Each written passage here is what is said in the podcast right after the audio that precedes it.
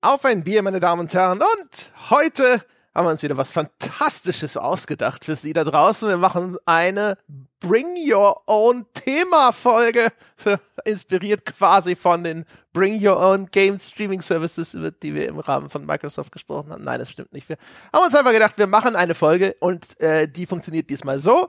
Drei Podcaster sind da und jeder Podcaster darf ein eigenes Thema mitbringen, über das wir heute sprechen. Quasi ein Mailback, aber die Fragen stellen wir selbst. Wir nennen es den russischen Mailback. Und damit lange Vorrede genug. Herzlich willkommen, Sebastian Stange.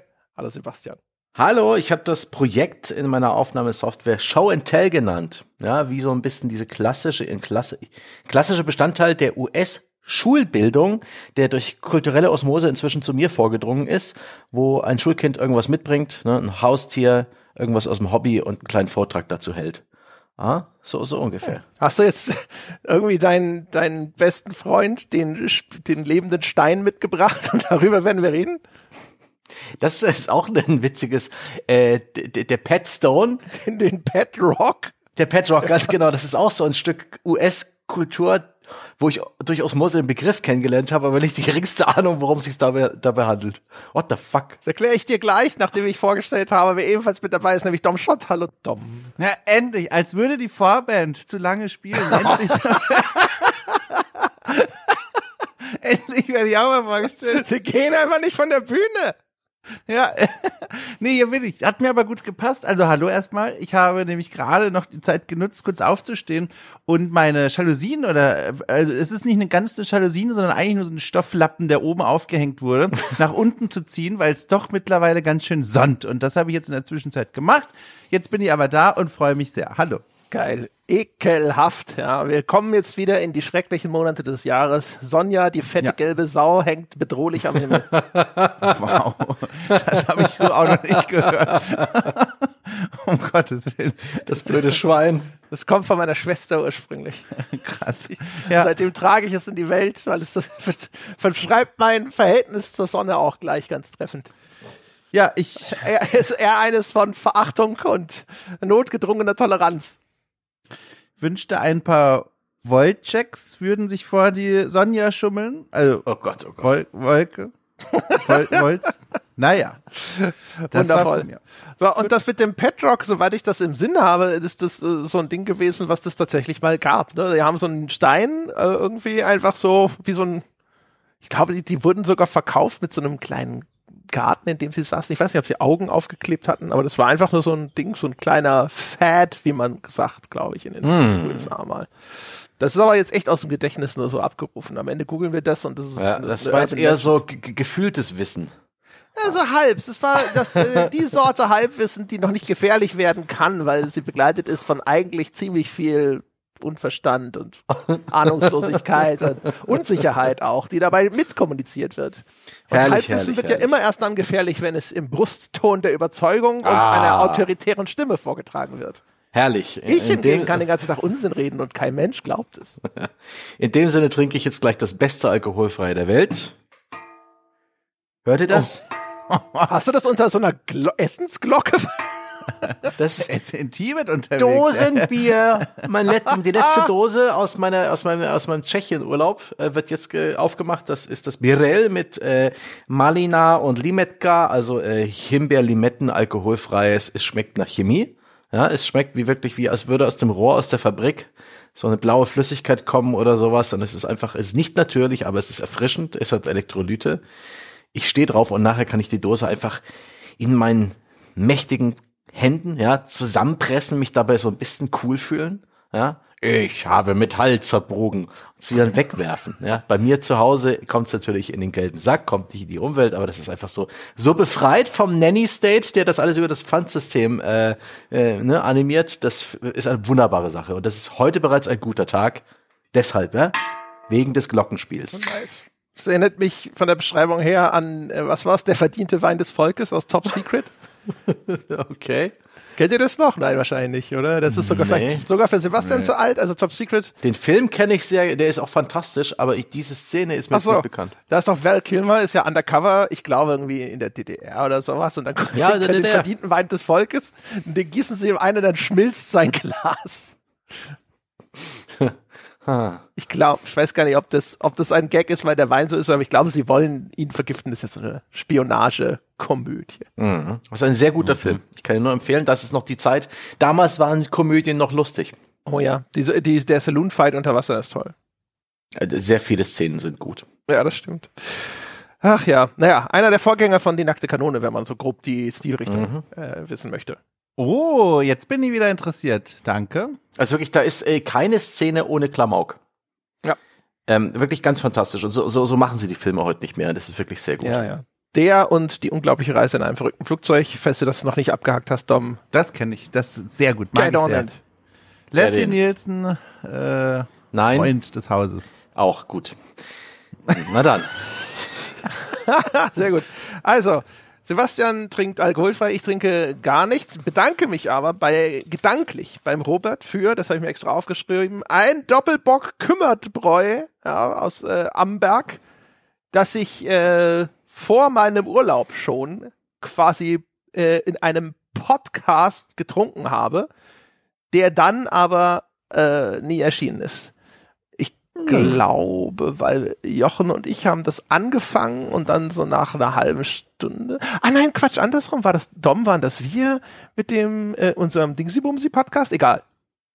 Das kann sein. Ich, ich, also jedenfalls, also eh, wann immer ich dich gehört habe und es erschien später nicht, hast du trotzdem gesagt, Mensch, schmeckt das lecker. ja, genau. Also wir hatten, wir hatten, ich hatte äh, in den, in den Wochen davor hatten wir zwei Podcasts, die aus unterschiedlichen Gründen abgebrochen wurden, einfach weil das Thema klang irgendwie geil und dann kam der Podcast einfach nicht so richtig auf die Schiene und dann haben wir irgendwann gesagt so, na, das war es einfach nicht. Das äh, überspringt nicht die Messlatte, die die interne Qualitätskontrolle hier für Inhalte gesetzt hat. Und dann wurden die halt einfach schön dem Schredder zugeführt. Ja, und äh, in einem dieser Podcasts habe ich eben das Bier von Robert getrunken. Und deswegen sage ich an dieser Stelle nochmal in stillem Gedenken an das mit dem Podcast quasi sang- und klanglos versunkene Kümmertbräu. Vielen Dank.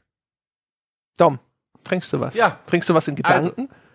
Ich bin momentan in barer Not, was Erfrischungsgetränke angeht. Deswegen musste ich mir was einfallen lassen und habe mir jetzt ein klares Geschichtetes ins, äh, ins Glas gegeben. Und damit meine ich, ein Schuss kaltes Wasser aus der Leitung, dann zwei Eiswürfel und dann oben nochmal zumachen mit einem weiteren Schuss kalten Wasser aus der Leitung. Das habe ich jetzt vor mir stehen und äh, es schmeckt wie kaltes Wasser einfach. Das ist ja krass, das ist meine Güte. Also. Aber ich habe versucht, also Da war jemand beim Cocktailseminar. Ohne ja, Scheiß. die, Gesch- die OG-Kaltschale.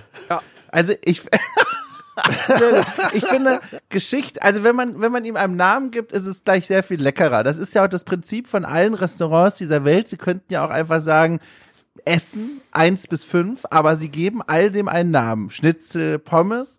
Und dadurch schmeckt das ja direkt nochmal ganz anders. Und so habe ich es auch getan. So, so heißt dann auch dein neuer Podcast. Geschichtetes machen. So.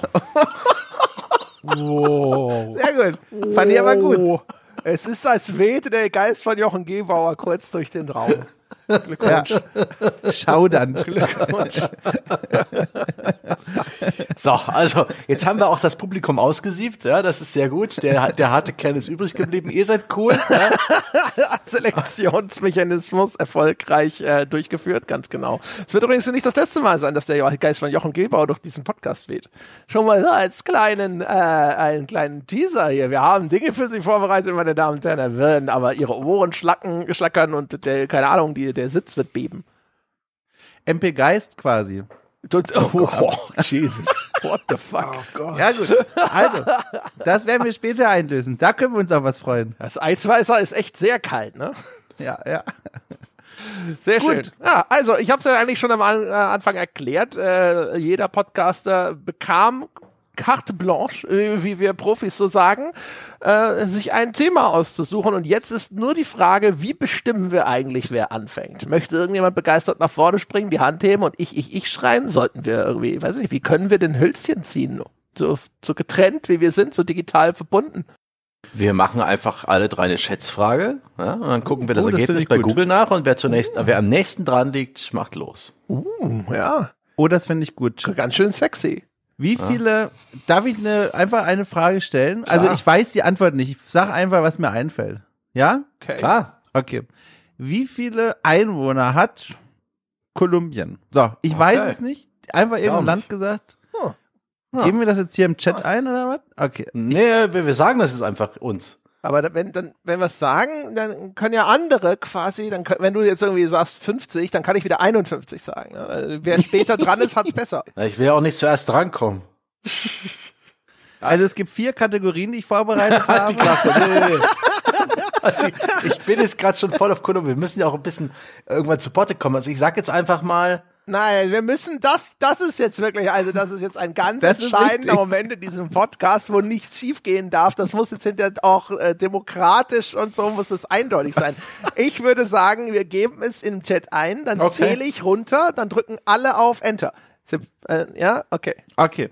Und eine Frage noch fürs Mitfiebern. Wer jetzt gewinnt, muss anfangen oder darf bestimmen, wer beginnt? der, ähm, Der, oh, oh das ist ja, oh, Gott verdammt. oh, der darf bestimmen, wer beginnt. Das ist schon Der darf bestimmen, wer beginnt. Ja, genau. Ausgezeichnet. Okay, das ist gut. Gut. Okay. Also. Also alle geben jetzt erstmal ein, was die glauben, wie viele Einwohner Kolumbien hat. Ja, ich hab's, ich gebe es ein, ich bin bereit, Enter zu Ja, drücken. okay. Und dann, Dom, noch ready, äh, bitte?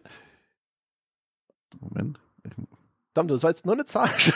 Ja, ich muss ja erstmal. Ah, er hat's schon abgeschickt. Okay, ich schick's auch ab. Ah, okay. Okay, also hier, die offiziellen Zahlen sind drin, meine Damen und Herren. Live vor- hier vor Ort. Also, Dom Schotz schätzt 45 Millionen, ich habe 60 Millionen geschätzt und Sebastian Stange schätzt 31 Millionen 170.000 Personen. Na. Seltsam konkret. Wenn das die richtige Antwort sein sollte, wirst du sofort disqualifiziert. Ich glaube nicht. so, hat's schon jemand äh, gegoogelt? Ich gucke nach. Okay. Die Lösung lautet: Einwohnerzahl Kolumbien beträgt äh, 50,9 Millionen. Boah, So. da ist Dom. Bei mir steht 51,52, aber das ändert nichts daran. Dom ist am nächsten dran. Echt? Sehr gut. Das wäre nämlich die nächste Rechenaufgabe gewesen. Ihr wart schneller, sehr gut. Alles klar. Ich bin 8 Millionen entfernt und du bist grob fünf oder sechs, je nachdem, wie, äh, ne? Und Sebastian ist. Also, dann würde ich- schön, ne?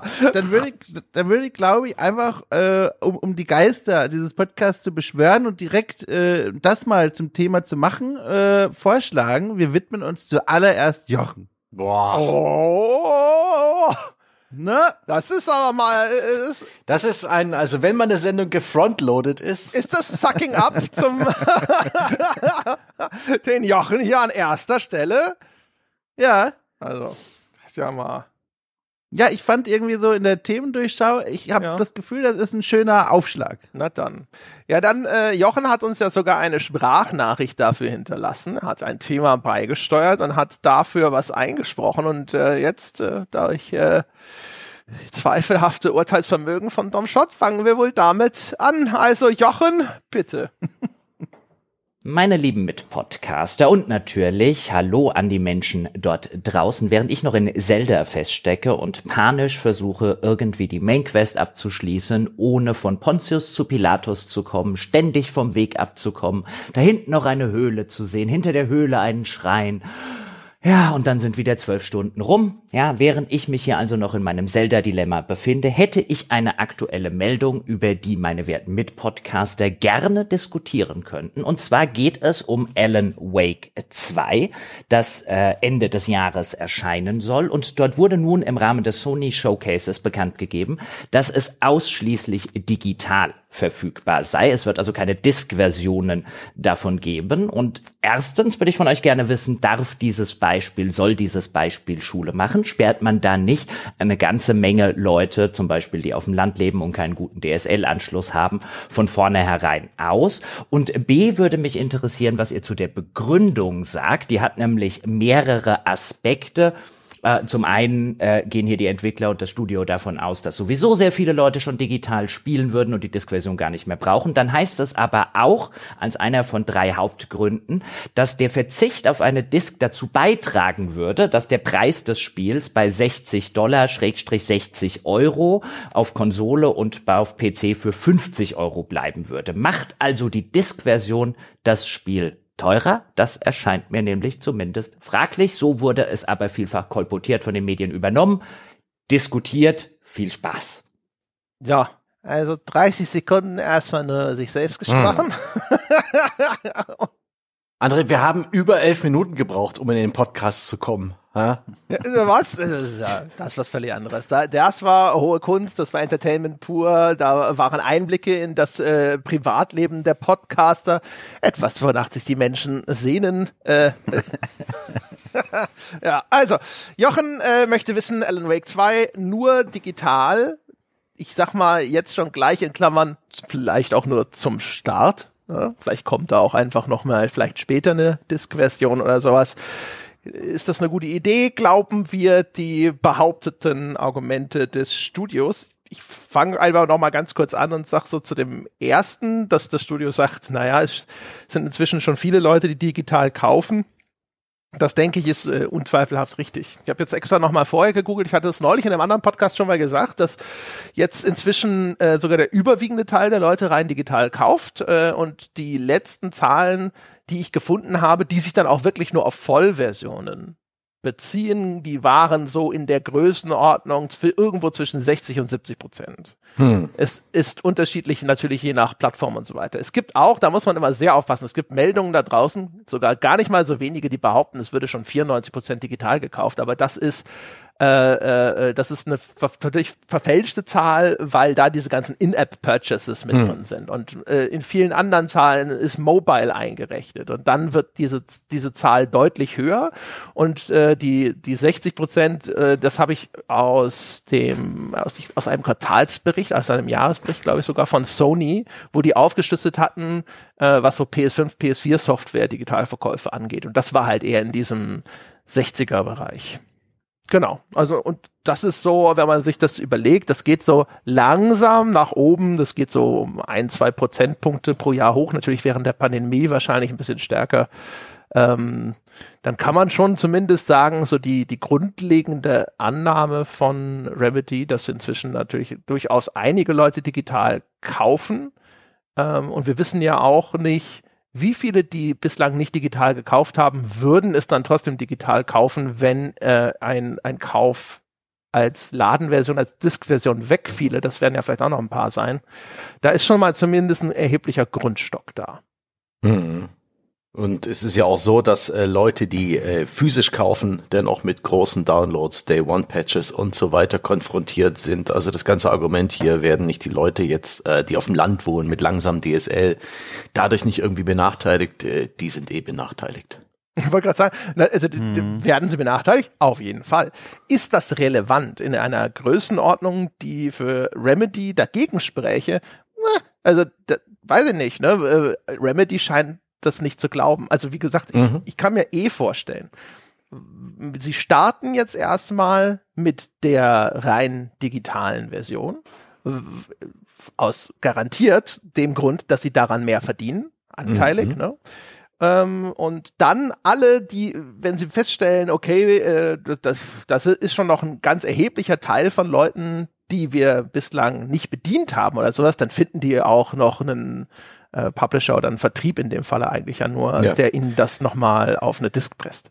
THQ Nordic hat sich da ja schon äh, ihnen öffentlich an die Brust geworfen, nach dem Motto, hey, wenn ihr jemanden braucht, hm, meldet euch bei uns.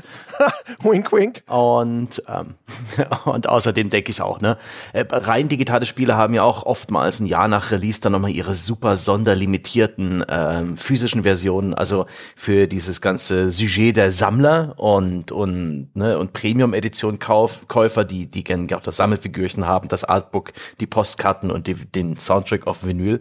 Auch das wird es geben, wenn das Spiel erfolgreich genug ist und wenn das irgendwie eine Fanbase hat, die kann man auch noch melken. Und ich denke, gerade wenn sie mit Epic Games äh, als Publisher eben ein Unternehmen haben, das ein Digital-Store betreibt, dann ist es für mich sehr verständlich, dass das Ding nur digital rauskommt, weil es auch ein Stück weit äh, eine Aufgabe erfüllt, äh, um Leute in diesen Epic Games Store zu bringen. Der, das ist wirklich erstaunlich, wie irrelevant der nach wie vor ist. Wie oft ich mich wirklich daran erinnern muss. Es gibt ja auch da Spiele. Wie viel wie, oft ich da überrascht bin. Was? Das ist schon draußen seit einem halben Jahr auf dem Epic Games Store? Es ist erstaunlich, wie, hm, haben sie da versagt, Epic Games? Oder wie es ihnen zumindest nicht gelungen ist, irgendwie eine gewisse Präsenz in meinem alten morschen Hirn zu schaffen, wo für mich digitale Spiele auf PC immer noch gleichzusetzen mit Steam sind. Mhm. Na, ist das ein Epic Exclusive auf PC oder warum? Natürlich. drauf? Okay, okay. okay. Ach du liebe Zeit, ja. Das wusste ich doch gar nicht. Egal, auf jeden Fall. Ja, mir geht's auch so. Ist jetzt eine Tangente, aber das, also ich habe auch. Der Epic Store ist halt eine äh, ne, ne Lösung auf der Suche nach einem Problem. Ne? Also ich als Kunde, ich ich will gar keinen weiteren Launcher oder sowas. Ich habe mich mit GOG arrangiert, weil GOG immerhin ähm, ein ganz anderes Angebot mir unterbreitet. Mhm. Dort kriege ich Titel, nämlich diese ganzen Klassiker, die ich so nicht einfach auf Steam beziehen kann. Ne? Und dann hatte GOG auch noch für den, für diejenigen, für die das relevant ist, die DRM-Freiheit. Mhm. Aber Epic, äh, I don't know, why? Nicht mal diese Gratis-Spiele schaffen es da, mich zu, zu animieren, den Launcher zu starten. Ne, jetzt gab's ja letztens Fallout New Vegas, Death Stranding und so weiter. Ähm, nope, zu faul. Der es Launcher will sich bestimmt noch mal updaten und darauf habe ich jetzt auch keine Lust. Ich müsste mein Passwort vielleicht noch mal resetten oder irgendwo nachschauen. Furchtbar. das ist echt krass. So wenige Hürden und sie sind zu hoch. Ich vergesse wirklich, wie du es gesagt hast, ich vergesse komplett, dass der Epic Store existiert, bis dann wieder sowas kommt, das äh, oberhalb meiner Wahrnehmungsschwelle liegt und ein Epic Exclusive ist. Und ich denke so, ah, Und selbst jetzt hat's die Ankündigung von Alan Wake äh, nicht geschafft, dich darauf hinzuweisen. Auch erstaunlich. Nee. Plus obendrauf, ich habe bei mir noch persönlich so ein, so ein Zuhausegefühl über die vielen Jahre für Steam entwickelt, weil dort auch ja meine, ich sag mal, sozialen Verbindungen sind. Also einfach eine Freundesliste, die gepflegt ist über Jahre hinweg, wo Leute online sind. Nicht unbedingt, weil ich mit denen zusammen spiele, aber ich mag das einfach, so auf dem zweiten Bildschirm, wenn ich irgendwo vertieft bin, so nebenbei zu sehen, ach guck mal hier, weiß ich nicht, der, der, der Name, Alvin. Star Zap is playing Dota Underlord. So, Graf Alvin spielt hier irgendwie gerade Crusader Kings 3, wie cool. Da freue ich mich dann einfach so mit. Und das ist so ein, ein Wohnzimmer, das ich mir über die Jahre eingerichtet und aufgebaut habe. Ich habe jetzt, das geht so weit, dass ich sogar festgestellt habe, damals, wenn ein Spiel wie zum Beispiel Total War Troy war das, glaube ich, dieses Troja-Spiel, als das für Epic eine Zeit lang zeitexklusiv war, ich wollte das spielen, aber ich wusste, ich warte, bis es auf Steam ist, einfach nur, weil da mein Wohnzimmer ist. Da fühle ich mich wohl, da werde ich das gerne spielen. Und so weit geht das bei mir mittlerweile. Auch, so, auch ich habe das Problem, ich muss mich schon sehr dran erinnern, in diesen Store zu gucken. So ein ähnliches Phänomen, wie es ja der Spencer-Phil beschrieben hat, dass sie damals bei der Xbox One-Generation äh, den wichtigsten Konsolen-Wettkampf verloren haben, weil da die Leute ihre äh, digitalen Bibliotheken aufgebaut haben und deswegen kommen sie nicht mehr so richtig an Sony ran. Das ist ganz witzig. Ähm, Steam Deck ist auch so ein Ding. hat vielleicht Epic auch einfach zu spät äh, zugeschlagen. Ich bin sehr gespannt, ob wie, wie es weitergeht, aber um, ich will das Pferd jetzt mal wieder in Richtung Jochens Frage treiben. Glauben wir denen das? Ist es wirklich ähm, äh, der Verzicht auf eine physische Edition? Ist das der Grund, dass das Spiel für 50 Euro für den PC und für 60 für Konsole erscheint? Also auf Konsole glaube ich Ihnen, Der, der hat die Frage ja so formuliert, als ob man jetzt gleich widersprechen sollte, ne? ja, also auf Konsole glaube ich Ihnen das sofort, ehrlich gesagt. Und wie viel kostet eigentlich eine physische Version? Was, was, was zahlt man da als, als Entwickler? Ja. Hast du Also das auf Kon- parat, André? auf Konsole glaube ich Ihnen das sofort. Weil äh, ich, äh, wir erinnern uns auch bei Konsole hast du es äh, häufig so, dass du dann in den von Sony lizenzierten Presswerken fabrizieren musst und dass die dann 10 Euro pro Unit mitverdienen wollen. Und ich kann mir gut vorstellen, dass der Deal für die Digitalstores einfach ein anderer ist, insofern, dass du da halt diese, ich nehme an, typischen 30 Prozent bezahlen musst. Vielleicht hat auch Remedy sogar noch einen besseren Deal.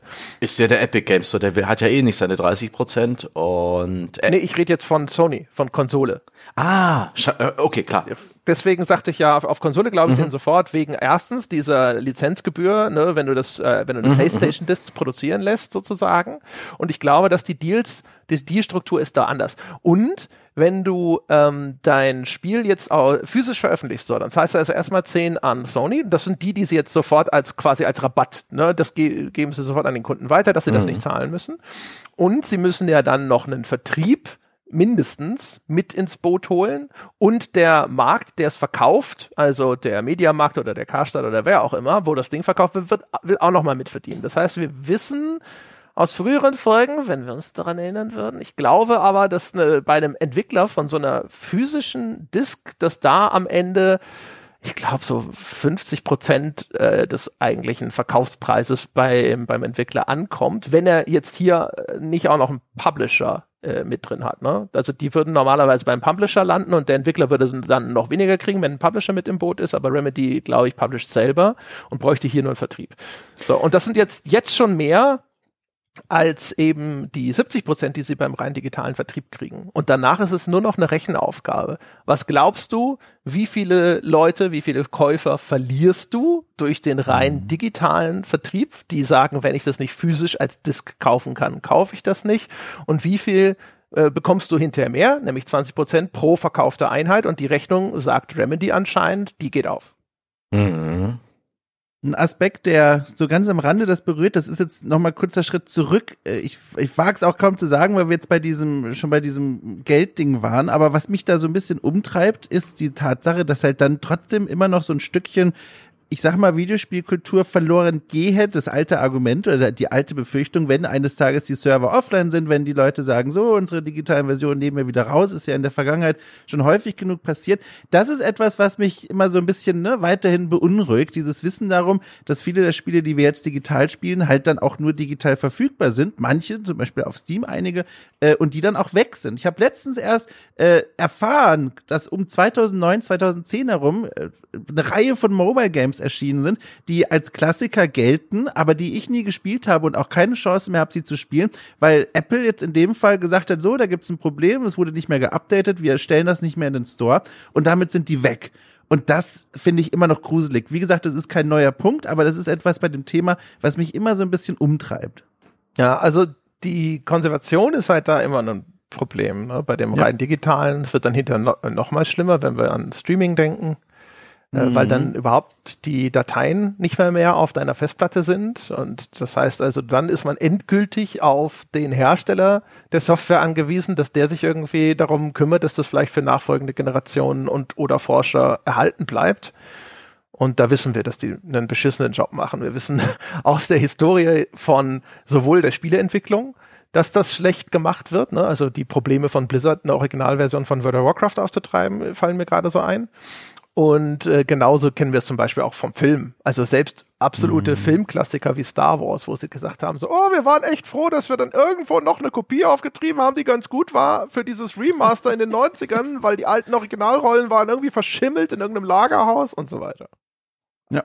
Ich habe nur eine ganz kleine kleine äh, Zusatzinfo. Das ist durchaus gepublished von ähm, Epic Games Publishing, auch als Publisher. Ich habe gerade die Pressemitteilung rausgesucht vom äh, März 2020. Da hat Remedy veröffentlicht, dass sie einen Publisher für zwei Projekte gefunden haben. Der wurde da noch nicht namentlich genannt, aber es wurde bereits der Fakt genannt, dass dieser Publisher das die Entwicklungsarbeiten komplett finanzieren wird und dafür oh. werden sie den Net Revenue, ich denke mal, das ist der der Umsatz, der bei äh, ja, bei denen hängen bleibt, 50-50 teilen okay. mit dem Studio.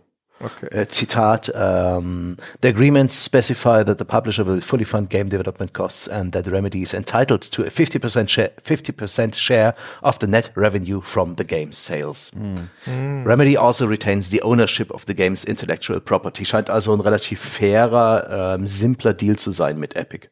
Aber da geht auch ein bisschen Kohle an, an beide. Aber wenn sie ja. sich 50-50 teilen, sind sie natürlich beide irgendwie daran interessiert, dass sie möglichst wenig irgendwo anders hängen bleibt. Die Rechnung ist am Ende ja, genau. Die Rechnung ist ja am Ende die gleiche, ja.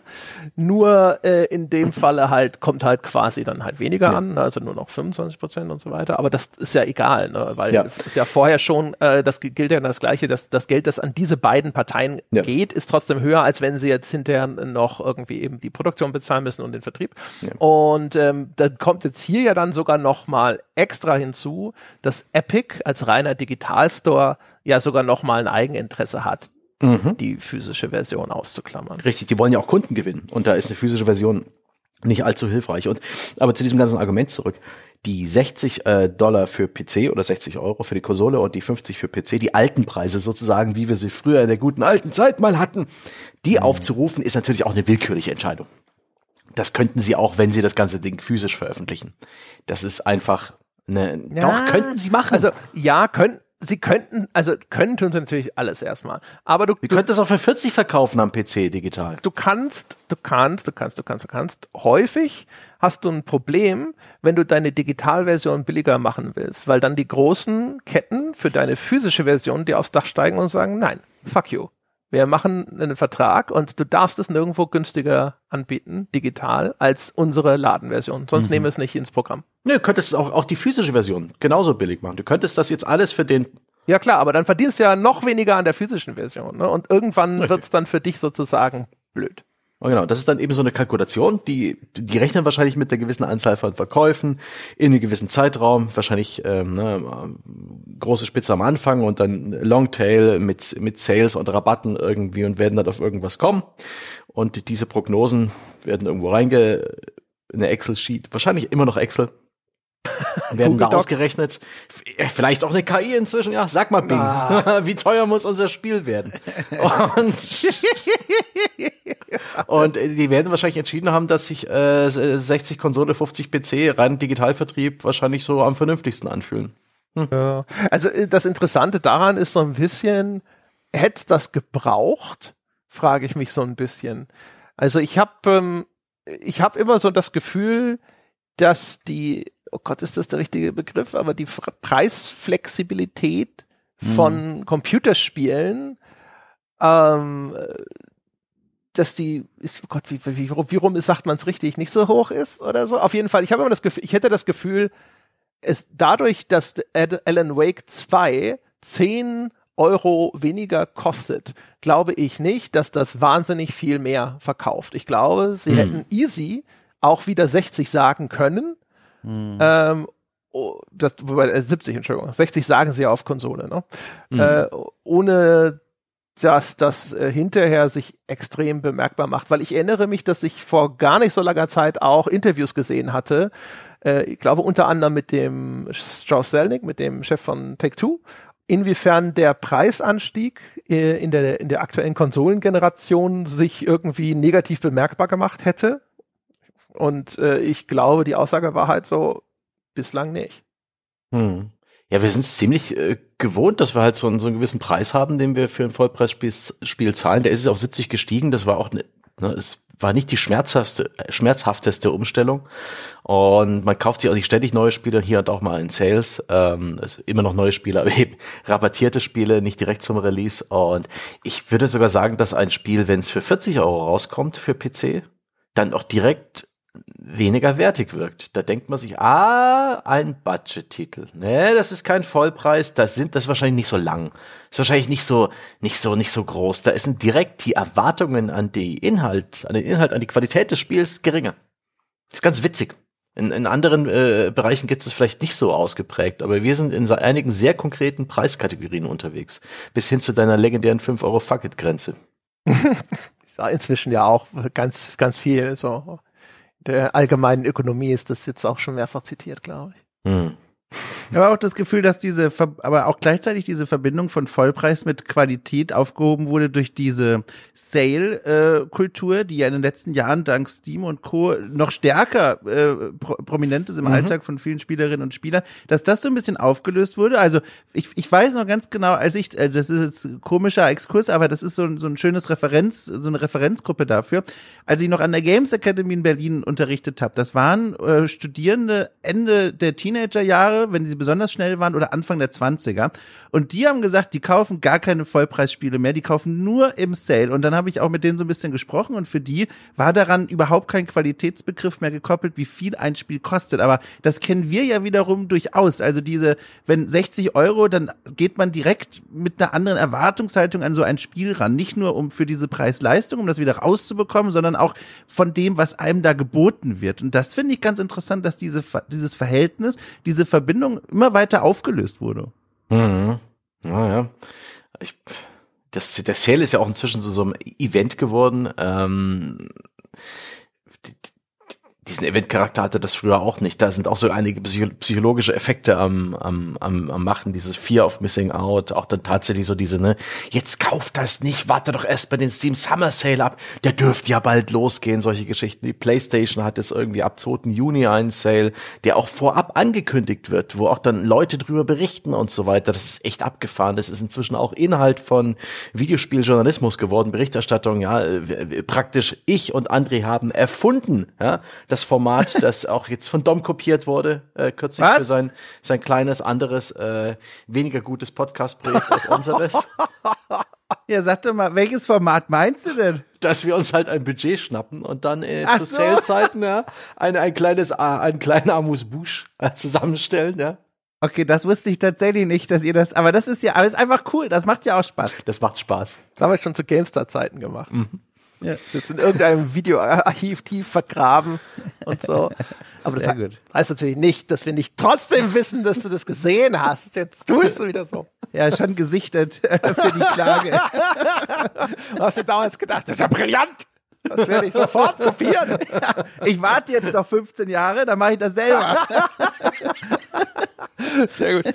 Ich glaube ja. halt, die, das mit den Sales, also erstens, einen, das spricht nicht mal gegen einen höheren Preis, weil dann kannst du ja hinterher noch geilere Sales-Dinger machen, weißt du? Dann, wenn du dann auf 50 Euro irgendwie senkst, dann kannst du ja direkt sagen, ja, 30 Prozent Nachlass oder was auch immer.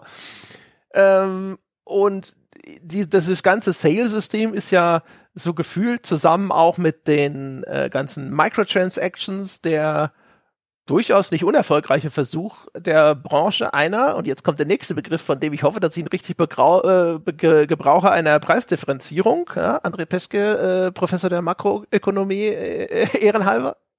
ähm, wo halt äh, versucht wird, sozusagen alle Kunden abzuschöpfen, egal was sie jetzt bereit sind zu bezahlen. Ne? Du hast äh, diese ganzen Battle Passes, Microtransactions, Add-ons und so weiter für die Leute, die theoretisch auch bereit wären, 200 Euro und mehr für dein Produkt zu zahlen, wo du sagst so, ja, butter mehr Geld rein, hier, zahl, zahl, mhm. zahl. Und umgekehrt hast du die ganzen Sales in je nach Spiel, aber gerade bei AAA ja in ganz vielen unterschiedlichen Wellen. Weißt du, startest mit 70, dann reduzierst du es auf 50, dann 40, dann 30, dann 20, dann 10 und so weiter. Und dann irgendwann hast du, egal was die Zahlungsbereitschaft ist, hoffentlich sozusagen jedes Kundensegment abgeschöpft. Rausfallen dann häufig vielleicht nur noch die, die zwar nicht bereit sind, 70 zu zahlen, aber auch nicht bereit sind, ein Spiel noch zu kaufen, wenn es dann schon ein Jahr alt ist oder sowas. Ja die schöpfen schon alles ab. Die haben ja nicht umsonst auch eine gleich eine, eine Premium-Version am Start für 70 Euro für PC und 80 Euro für die Konsolen bei Alan Wake 2. Vorbestellerboni gibt's auch mit so tollen Sachen wie Laternenanhänger für Saga oder Geil. verzierter Revolver-Skin für Alan. Boah, take my money. Ja, das und dazu natürlich noch der Season Pass für die Erweiterungen. Und das ist halt so, es ist alles Schema F. Ja. Da wäre ich mal sehr bereit für ein Gespräch hier. Äh, wer macht denn sowas? DLC, äh, Quatsch, Spielvorbestellung, um so diese ingame optischen Kleinigkeiten zu bekommen. Das ist was, das erschließt sich mir leider gar nicht. Also bin ja da sehr offen für alle möglichen Gedankenwindungen rund um Spiele und sowas, aber dass man dann sagt, für eine, ich glaube, was war es, Plague Tale, für eine andersfarbige Armbrust, die man nach einer Spielstunde dann von so einem NPC bekommt, zahle ich nochmal fünf Euro drauf im Vor Vorfeld, es erschließt sich mir nicht so richtig. Das ist, das ist mir ein Mysterium. Vielleicht sind das auch so Kapibaras der Spielewelt, ja. die einfach ja. das machen, weil sie sagen, den Entwickler finde ich geil und unterstützenswert und den schmeiße ich einfach noch mal mehr Geld in Rachen. So ein bisschen wie die Leute, die auf Steam diese OST-Bundles und so kaufen. Oh ja, genau. Mhm. Das ist ein guter Grund, stimmt, ja. Ja, das ist auch wirklich, ein, es wird gemacht, weil es geht. Ja? ich denke mal, die, die Spiele schaffen denn da draußen, die zucken auch so ein bisschen mit den Schultern, denken sich, naja, also wir versprechen denen halt einen Staranzug für Ellen, die blutrote Windjacke für Saga, die Parlament-Schrotflinte-Skin für Alan und aber auch noch die nordische Schrotflinte-Skin für Saga als Teil des Erweiterungspasses und die Leute werden das kaufen und wir müssen nachher halt eine halbe Stunde uns hinsetzen, ne? einmal hier einen Farbregler ähm, nach links ziehen, dass die, dass die Schrotflinte golden wird und fertig und die geben uns dafür mehr Geld. What the fuck? Okay, die sind aber seltsam drauf, wir machen das jetzt, ja? Guck ja, mal genau. hier, guck mal, die Zahl wird immer größer, abgefahren. Das ist ja total besteuert, aber es ist halt, das ist, so ist der Mensch, das ist äh, Verkaufspsychologie ich habe das, was die anderen nicht haben. Äh, weiß ich nicht, das ist die tollere Edition. Ich glaube, das hat gar nicht mal so viel mit Fandom zu tun, mhm. sondern mit der Bereitschaft von Leuten halt, das äh, ne, das, das teure zu kaufen, weil es besser ist. Das ist genauso wie wohl der, der, der mittlere Kaffee bei Starbucks nur dazu dient, gar nicht so viel billiger als der große zu sein, damit die Leute alle den großen kaufen. Das ist ganz seltsam. Ja, das mhm. kann ich mir vorstellen. Aber hier ist es ja eigentlich sogar fast falsch rum. Also, okay, ja, ich, ich habe auch schon vor, zu der Zeit, als es noch die tatsächlichen Special Editions gab, mhm. hat mir auch schon jemand gesagt, der Sinn einer Special Edition ist nicht nur, dass sie gekauft wird, sondern auch die normale Version viel billiger erscheinen zu lassen, als sie mhm. eigentlich ist. Ne? Wenn dann daneben die Special Edition für 120 Euro steht oder sowas, dann klingt 60 Euro auf einmal gar nicht mehr so teuer. Und ich kann mir gut vorstellen, dass die auch diese Funktion im Digitalen mhm. erfüllen. Mhm. Ähm, umgekehrt möchte man ja aber meinen, dass du eigentlich auch diese viel teurere Version äh, verkaufen willst und deine Fans dort entsprechend dann äh, auch abschöpfen willst und dann würde ich, also ich weiß nicht, ich finde halt die Value Proposition, also das, was mir an Wert dafür geboten wird, dass ich 10 oder 20 mehr bezahle, finde ich halt sehr häufig und jetzt nach dem, was Sebastian sagt, auch hier ungenügend. Ja. Also wird in der Regel auch irgendwie nur mal mit so einem Standbild oder ne, so einer Infografik dir gezeigt. Du hast in der Regel vor dem Erscheinen des Spiels nicht die geringste Ahnung, was denn jetzt zum Beispiel der Star-Anzug für Ellen oder der Laternenanhänger für Saga überhaupt bedeutet.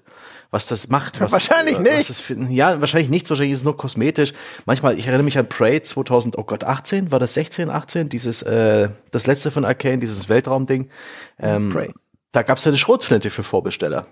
Und die gab es auch an einem Punkt im Spiel, wo du sonst noch keine Schrotflinte hattest. Das war ein Riesenvorteil. Aber das weißt du halt vorher auch nicht. Und das wird in der Regel überhaupt nicht kommuniziert und ist dann einfach so da. Das wirkt so lieblos und so sperrig. Und das ist eben auch eine Produktkategorie, wo du das sehr schwer kommunizieren kannst und doch scheint es zu funktionieren. Also das, das ist echt erstaunlich das ist das, also das führt uns jetzt weg vom Thema, aber noch ja. ein Satz dazu, das finde ich, ja, ja, egal. Also das finde ich am schlimmsten, diese, wenn die, wenn diese Vorbesteller-Boni dann auch noch wirklich in-game, also das Balancing durcheinander bringen, mhm. äh, die Schrotflinte, aber ich denke da, ich muss immer dran denken, damals noch, da war ich noch in der Schule, da habe ich mir vom ersten Dragon Age, da gab es einen Add-on, habe ich mir gekauft und da gab es irgendwie so eine super Special Add-on-Version, keine Ahnung, habe ich mir gekauft und da gab es als Boni, da war dann so ein Zettelchen in dieser Packung drin, dann musste man dann abtippen, da hat man dieses Item bekommen und zwar hieß das irgendwie Blutrüstung oder sowas. Und dann habe ich die angezogen und das war so eine absolute Imba-Rüstung, die die Schwierigkeit und die Herausforderung in dem Spiel völlig ad absurdum geführt hat und es hat mir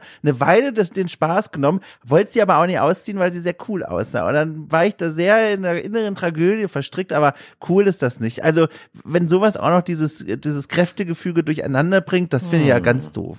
Klingt so ein bisschen. Hm, ja, ist ja eigentlich fast noch schlimmer, ne? Du hast ja. ein Goodie gekauft, das du dann vielleicht gar nicht benutzen willst, ja, weil es das, das kommt, ja. deine Spielerfahrung hinterher negativ mhm.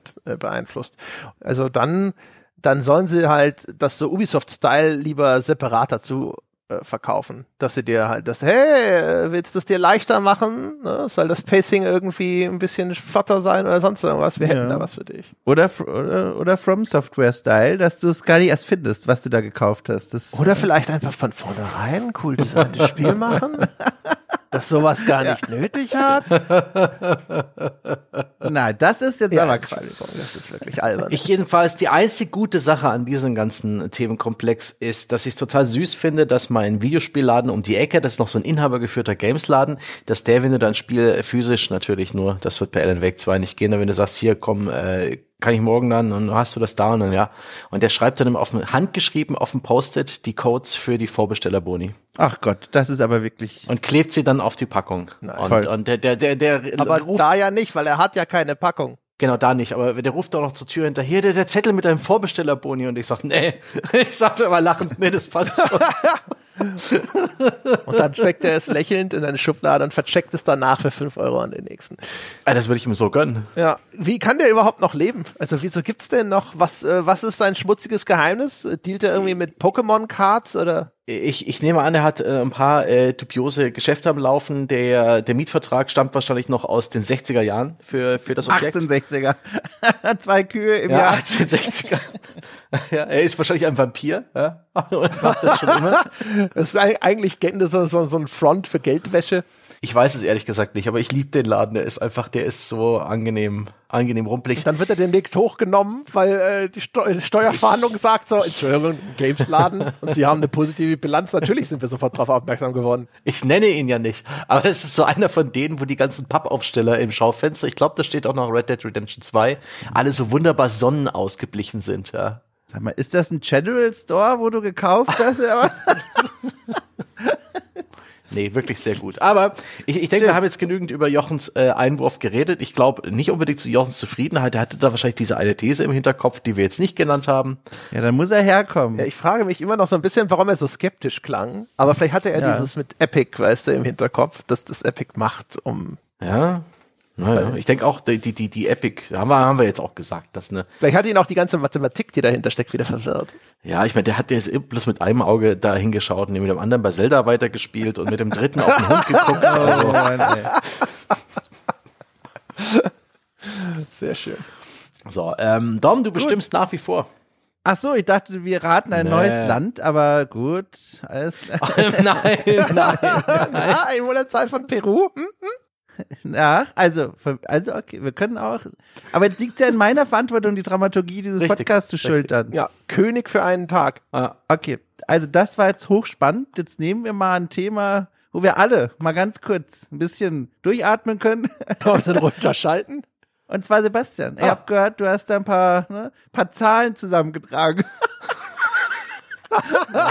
Entschuldige. Nein, es ist ein spannendes Thema, aber ich kann damit nie so viel anfangen. Aber ich freue mich, dass du viel Spaß hattest. Also, Sebastian, zeig uns doch mal, was du da gebastelt hast.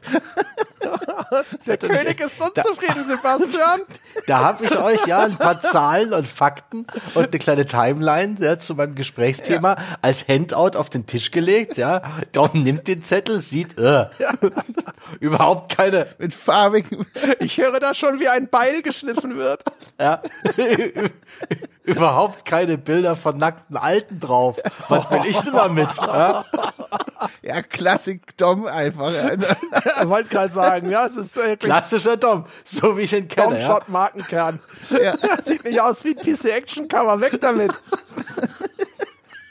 Und das sind doch lediglich zwei DIN A4 Seiten dicht mit Fakten, ne? oh Gott. Oh. Shit. Also ich habe euch was mitgebracht, ja. Ich schwitze schon richtig. Ja, Und zwar haben, wir ja alle, ja, uns um 22 Uhr am 24. Mai 2023 vor unseren Fernsehern äh, versammelt, ja, und andächtig der äh, Predigt Jim Ryans gelauscht, äh, den, dem Chef von Sony Interactive Entertainment, der dann auch noch persönlich, ja, zu uns herabstieg aus höchstwahrscheinlich London, England oder keine Ahnung, wo er wohnt, um uns willkommen zu heißen, ja, zu dieser Werbeshow äh, mit mit all den neuen PlayStation-Spielen. Ja, Das äh, ich habe sie nicht angeschaut. Hab nur am Tag danach die, die Liste durchgeschaut, was wurde angekündigt und hab gedacht so, na, das war ja shit. Ich fand es ganz unterhaltsam. Also wenn man es einfach so aus dieser Perspektive sieht, das, weil da sehr, sehr viel äh, Third-Party-Spiele waren, die auch auf Multiplattform erscheinen. Also wirklich sehr viel. Ja, genau. Und das ist aber in dem Sinne, Also deswegen, weißt du, ich erwarte ja, Ja. von so einer Sony-Show jetzt irgendwie die geilen Exclusives oder sonst irgendwas, äh, was die da überraschend aus dem Hut ziehen und es war Ja. halt so. Äh, es waren allesamt eigentlich ganz gut kuratierte Spiele. Das Ding hatte ein schönes Pacing, bis, das hin, bis darauf, dass hinten dann der Spider-Man-Teil viel zu lang war. Ähm, Und es sind alle Spiele, die kommen für PlayStation. Also für jemanden, der eine PlayStation hat, war diese Show das Zeug, was du jetzt dann spielen wirst. Also für mich hat das durchaus funktioniert. Allerdings war eines wirklich bemerkenswert. Es gab von Sony, wirklich von Sony, was Sony selbst produziert oder zumindest exklusiv auf die eigene Plattform bringt, ähm, gar nicht mal so viel. Eins davon war ein Gran Turismo-Film. Eins davon ist Spider-Man äh, 2 und der Rest Service-Spiele. Und das ist irgendwie total krass. Und das finde ich irgendwie interessant, da, wie Sony die gezeigt hat, welche Spiele das sind. Und äh, ich habe da so ein paar Gedanken dazu. Und bevor ich dazu komme, würde ich halt ganz kurz diese Spiele nennen und auch so ein bisschen die, die, die Geschichte hinter Sonys Service. Spielstrategie nochmal mit euch besprechen. Ich wollte gerade sagen, im Grunde genommen ist es ja, sie machen ja eine Drohung wahr, die sie schon Ja. vor Jahren ausgesprochen haben. Genau, das finde ich sehr spannend und die Art und Weise, wie sie die Drohung wahr machen. Also auf, auf der einen Seite muss ich wirklich sagen, Sony, äh, den muss man Respekt zollen, da ist kein Wankelmut dabei, die haben eine Strategie ähm, genannt und bleiben jetzt dabei. Ähm, konkret, dass eben, dass sie ihr, ihr Geschäft äh, für Service-Spiele fokussieren wollen. Da gibt's diese Ansage, ne, zwei, Oder ausbauen, ne? Damals Ja. war doch die Aussage noch, ja, wir gehen jetzt stärker in diesen Games as a Service Bereich rein. Sie hatten aber, wenn ich mich recht entsinne, versprochen, dass das nicht bedeutet, dass sie deswegen auch nur ein Singleplayer-Spiel oder so von ihren klassischen ne, Dingern irgendwie einstellen oder weniger produzieren, sondern die Aussage war, das kommt jetzt alles zusätzlich. Richtig, richtig. Da gibt's auch einen wunderbaren Graphen in, in so einem, äh, in der Investmentpräsentation, das war im Mai 2022, ähm, wo, wo sie so aufzeigen, dass sie im Fiskaljahr 2019 so 88 Prozent der Kohle in traditionelle Singleplayer-Experiences stecken und nur 12 Prozent in Live-Service-Spiele. Im Fiskaljahr 2022 ähm, soll das dann äh, erwartbar, ich glaube, deren Fiskaljahr 2020 dürfte bis jetzt gegangen sein, bis jetzt ins Jahr 23 rein, stecken sie nur 51 Prozent in traditionelle Spiele und 49 Prozent. Da merkt man jetzt so ein, ein, ne, einen, einen dramatischen Wechsel in den Investitionen und das merken wir jetzt auch an den ganzen News, was Studioakquisen angeht. Ne? Die haben 3,6 Milliarden für Bungie ausgegeben und so weiter. Und im Fiskaljahr 25, das ist auch der Zeitpunkt, wo sie zwölf solche Service Games betreiben wollen, sollen nur 45 äh, Prozent der, der Investments in traditionelle Singleplayer-Spiele fließen und 55 in Live-Service-Games. Wenn man sich diese Graphen aber anschaut, ne, weil diese Summe so wächst, ja, werden im Jahr, im Fiskaljahr 2025 mehr Geld in Singleplayer-Spiele wandern, obwohl es bloß 45 Prozent sind, als aktuell in alle Spiele. Das äh, die beruhigende Essenz aus äh, dieser Präsentation, aber das war schon damals irgendwie ganz nett, dieser diese Aussage, jo, wir machen jetzt Service-Spiele und äh, fokussieren das. Und das ist so, ne, wir, das ist so ähnlich, als würde ein Konzern sagen, und wir machen jetzt mal so ein virales Video. Ja, Wir machen, wir haben jetzt mal Erfolg. Was mich, was mich interessieren würde, ist äh, dabei übrigens, zählen da die Akquisitionen mit rein? Ne? Also sind Gute Frage. wird das so gerechnet, dass sie sagen, also ich, wir wissen ja noch nicht, ob äh, Mhm. sie diese, dieses, dieses Vorhaben fürs Fiskaljahr 22 erfüllt haben, glaube Mhm. ich. Und ähm, also man würde vermuten, wenn es um reines Produktionsinvestment geht, also Geld, das in die Entwicklung gesteckt wird oder sowas, das dann halt auch wegen Corona und sonst irgendwas sind sie garantiert hinter diesem Zeitplan, könnte man vermuten zumindest. Aber äh, wenn es halt Akquisitionen mit äh, reinzählt, dann werden sie wahrscheinlich sagen, so ja, 3,6 Milliarden in Live-Service investiert, allein durch die Akquisition von Bungie und dann können sie vielleicht sagen, so hier, wir haben unser Ziel jetzt schon überschossen. Ja, es äh, das ist eine gute Frage. Da, da sind ja auch zwei Sterne hinter diesem. Ich habe jetzt bloß den, den Cautionary Sheet. Habe ich das hier? Steht das hier drin? Das sind ja so zwei Sterne hinten dran, aber ich kann jetzt nicht ganz genau. Äh, nee, das finde ich auf die Schnelle nicht. Ja, Es wird eh nur so ein Legal Disclaimer oder sowas sein. Ich glaube nicht, dass die das noch weiter konkretisieren. Richtig, ich, ich nehme es auch an. Und äh, gute Frage, gut vorstellbar, dass sie eine kreative äh, Buchhaltung betreiben, wenn sie jetzt ähm, Anfang 2022 diese 3,6 Milliarden Dollar für Bungie ausgegeben haben, dass sie das halt in den nächsten fünf bis zehn Jahren einfach verrechnen äh, mit den Kosten für den für das Betreiben dieses Studios. Aber so generell haben sie auch relativ viel ähm, in den letzten Jahren äh, Deals gemacht. Erst gab es im April 22 einen Deal mit so einem neu gegründeten Studio namens Firewalk. Das kannte niemand. Das sind so Ex-Bungie-Leute, Ex-Call of Duty-Leute. Und da haben sie gleich so einen Deal gemacht. Hier, Sony äh, macht einen Deal für einen PS5 Mehrspielertitel. Mit im Studio, das noch kein Mensch konnt, kannte. Und dann gab's auch noch im Juli 2022 die Meldung, dass ähm, Sony den, das Entwicklerstudio Haven kauft, Haven Studios. Ist 2021 gegründet worden von Jade Raymond als Mitgründerin, die damals bei Stadia gegangen ist und ist wohl so in engen Kontakt mit Sony gewesen und Äh, da gibt's dann das Zitat from their first pitch, we were inspired by Haven's vision for creating a modern multiplayer experience that brings gamers together in positive and meaningful ways.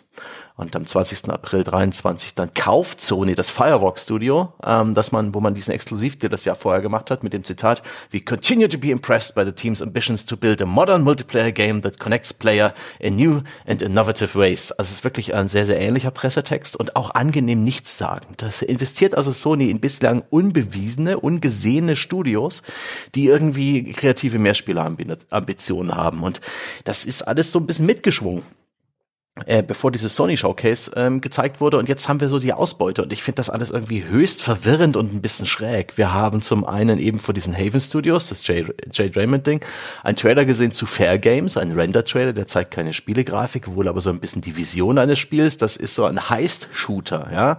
Sowas in Payday. so Payday-mäßiges. Ja, junge, coole, hippe Leute, die mich irgendwie an, unangenehm an Watch Dogs Legion erinnern, äh, brechen bei den Milliardären ein ja, aber eben äh, kämpfen auch gegeneinander. Ne? Offensichtlich irgendwie gibt's mehrere Gruppen von Leuten, die so ein Heist durchführen wollen und, und einem gelingt's. Keine, keine Ahnung, das wirkt zumindest ganz kreativ von der Bewaffnung und den Gadgets und so weiter, aber es nervte mich ein bisschen vom Style und es ist alles noch sehr, sehr weit weg, habe ich den Eindruck, und nicht allzu aussagekräftig. Dann haben wir das Spiel von Firewalk. Concord heißt das. Es ist ein PvP-Multiplayer-Ego-Shooter. Das ist bekannt, nichts anderes.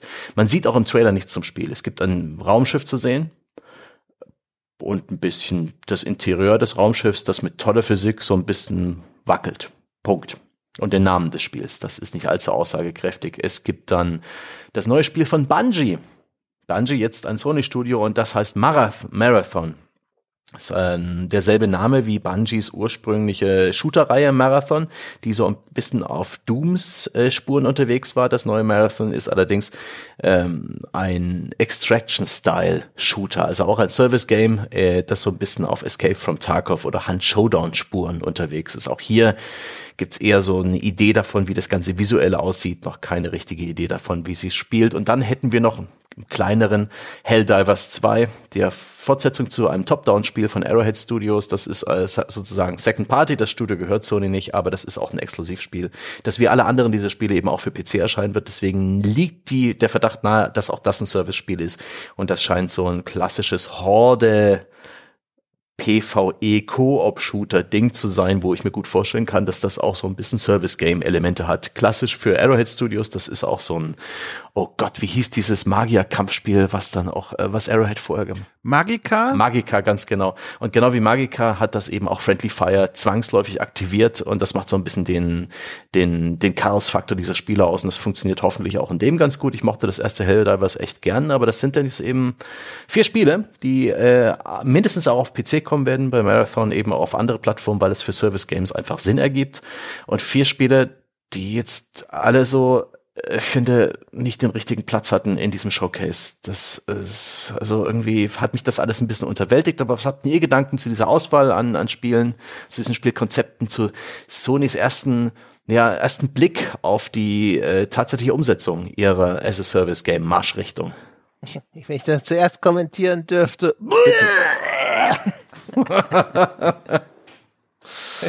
Also, ich bin ja eh kein Mega-Fan von Service-Games, schon gar nicht von so Multiplayer-Service-Games. Und also ehrlich gesagt, es ist exakt so, äh, wie man es erwarten und Schrägstrich befürchten durfte. Äh, Sony produziert halt äh, die die etablierte Scheiße nochmal durch, ne? Mhm. Heist-Shooter, der Extraction-Shooter, das ist das ist ganz interessant, als dieses Escape from Tarkov so ein Überraschungserfolg wurde, habe ich damals einen Podcast gehört von irgendwelchen Industriemenschen. Ich will sagen, das könnte dieses Deconstructor of Fun gewesen sein, das ich schon mal an anderer Stelle äh, erwähnt Mhm. hatte. Und äh, die, die haben damals sofort gesagt, okay, das ist das nächste Genre, das kopiert wird wie Battle Royale. Und äh, jetzt kommen so diese ganzen Extraction-Shooter, Ubisoft hat es ja auch schon probiert und sowas. Also alle, die sagen, ah cool, jetzt machen wir das nochmal mit unseren super AAA Polish-Studios einfach nochmal nach und hoffentlich läuft's wie bei Fortnite und PUBG. Ähm, das Concord wissen wir noch nicht, was das wird und Helldivers ist halt keine Ahnung, was das wird. Weiß ich nicht, sah aus wie so, es, es hatte immer noch diese Starship Troopers Ästhetik, ne, von dem, was es so darstellt. Und Koop-Shooter mit dem einzigen originellen Bestandteil Friendly Fire. Ich meine, die werden alle schon wieder so in, in diesen Details werden die schon abweichen und nicht die kompletten Kopien sein, aber das ist halt, äh, also sowas lässt mich halt einfach völlig kalt. Das sind keine einziges von denen würde ich spielen wollen. Ja, ich gerne auch und das ist eigentlich sogar noch spektakulärer, weil im Gegensatz zu dir, André, habe ich ja durchaus ein Herz für Service Games grundsätzlich, auch für Multiplayer-Shooter und all dem. Spiele das ganz gerne, habe auch hier einen Freundeskreis, der da willig ist, da mitzumachen. Aber auch ich saß davor und dachte mir, das ist ganz schön langweilig. Da ist kein Konzept dabei, wo ich mir denke, oi, das schreibe ich mir auf den Wunschzettel zu Weihnachten oder wann auch immer. Nö, das klingt alles sehr beliebig. Es sieht auch nicht so aus, als wollte ich es unbedingt haben. Äh, Gähnen stellt sich da bei mir ein. Also für mich war das auch nicht besonders interessant. Mhm. Also die Dinger waren echt nicht gut angekündigt. Ich bin auch der Meinung, das hätte man lassen können. Gerade weil sie eben noch nicht so viel zu zeigen haben zu diesen Spielen. Also außer bei Helldivers gab es noch kein Gameplay zu sehen. Ähm, mhm. Das bringt auch niemandem was, das jetzt irgendwie, okay, die haben die haben gesagt, ey, lieber Markt für Extraction-Shooter, oh, ja, liebe Freunde von Heist-Shootern oder Entwickler von Heist-Shootern, wir machen da auch was. Aber ansonsten gab es äh, nicht so wirklich ein Anlass. Es gab keine Beta, es gab kein Gameplay zu sehen. Ich bin der Meinung, sowas kann man sehr gut, wie damals Apex Legends, einfach rausbringen. Ankündigen und eine Woche später die Leute spielen lassen und das funktioniert genauso gut. Und es ist im Rahmen eines solchen Showcases, wo eine gewisse Erwartung herrscht, ähm, eine Tradition auch, ne? Sehgewohnheiten, war es der denkbar falsche Platz. Und gerade als so ziemlich das äh, einzige an Sonys First-Party-Output. Die werden schon noch First-Party-Spiele äh, haben, die so ein Narrativ sind, Singleplayer, die haben auch so viele Studios noch übrig, die da was in, in petto haben. Aber sie haben es halt nicht gezeigt und den Fokus darauf gelegt und das war denkbar blöd. Und ich bin auch der Meinung, dass äh, also ich hab, mir hat's immer gegraut bei den Bethesda Showcases und insbesondere Ubisoft Showcases der letzten Jahre, auch damals bei den Pressekonferenzen, als es die noch gab, den ganz klassischen, wenn dann der Block der Live-Service Updates passierte, ja, wenn dann der Producer eines Rainbow Six, eines äh, For Honor, eines Elder Scrolls Online sich hinstellt und irgendwie einem einstelligen Prozentteil des Publikums, den es interessiert, ähm, erzählt, was es denn jetzt Neues gibt. Ähm, ja, wie, wie die Roadmap aussieht, ja, wie, was die neue Season bringen wird und alle so gähn, oh, ist das langweilig. die perfekte Klopause, das ist einfach furchtbar. Sowas kann man auch nicht gut kommunizieren, weißt du, auch so, ne, sobald das Ding einmal läuft, siehe For Honor, ne, dann kannst du irgendwas sagen äh, zur neuen Season und entweder der Eingeweihte A weiß es eh schon oder du, du holst den halt ab, aber alle, die nicht eingeweiht sind, verstehen bloß Bahnhof und es ist gähnend langweilig. Und es ist ja immer noch dasselbe Spiel, was es seit ein paar Jahren schon gibt. Ich will hier doch neuen Scheiß sehen. Ich finde das alles höchst unglücklich. Generell und konkret im, Spezial, im speziellen Fall von Sony nochmal besonders.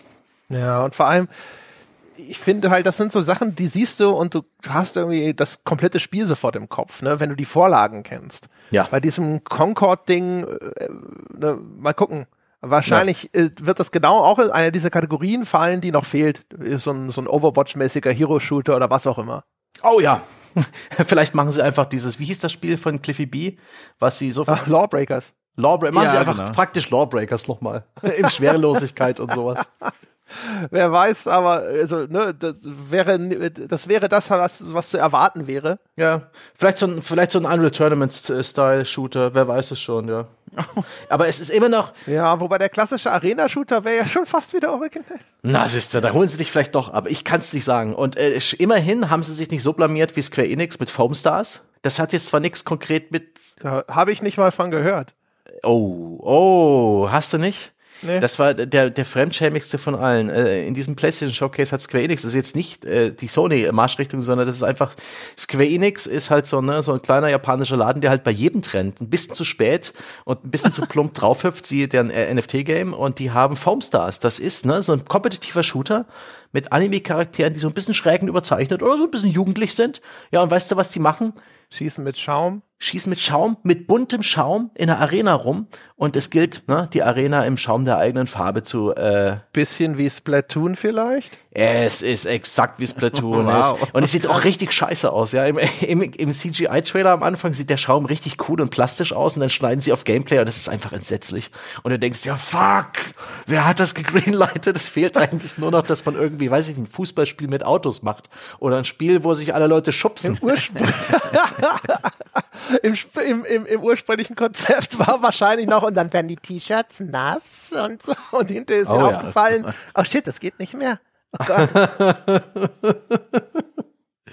ja, also das ist schon erstaunlich, wie ähm, was für ein Nachahmermarkt äh, gerade die diese Live-Service-Branche äh, ist. Es, es etablieren sich Konzepte, die funktionieren sehr gut. Siehe Battle Royale, siehe jetzt vielleicht der Extraction-Shooter.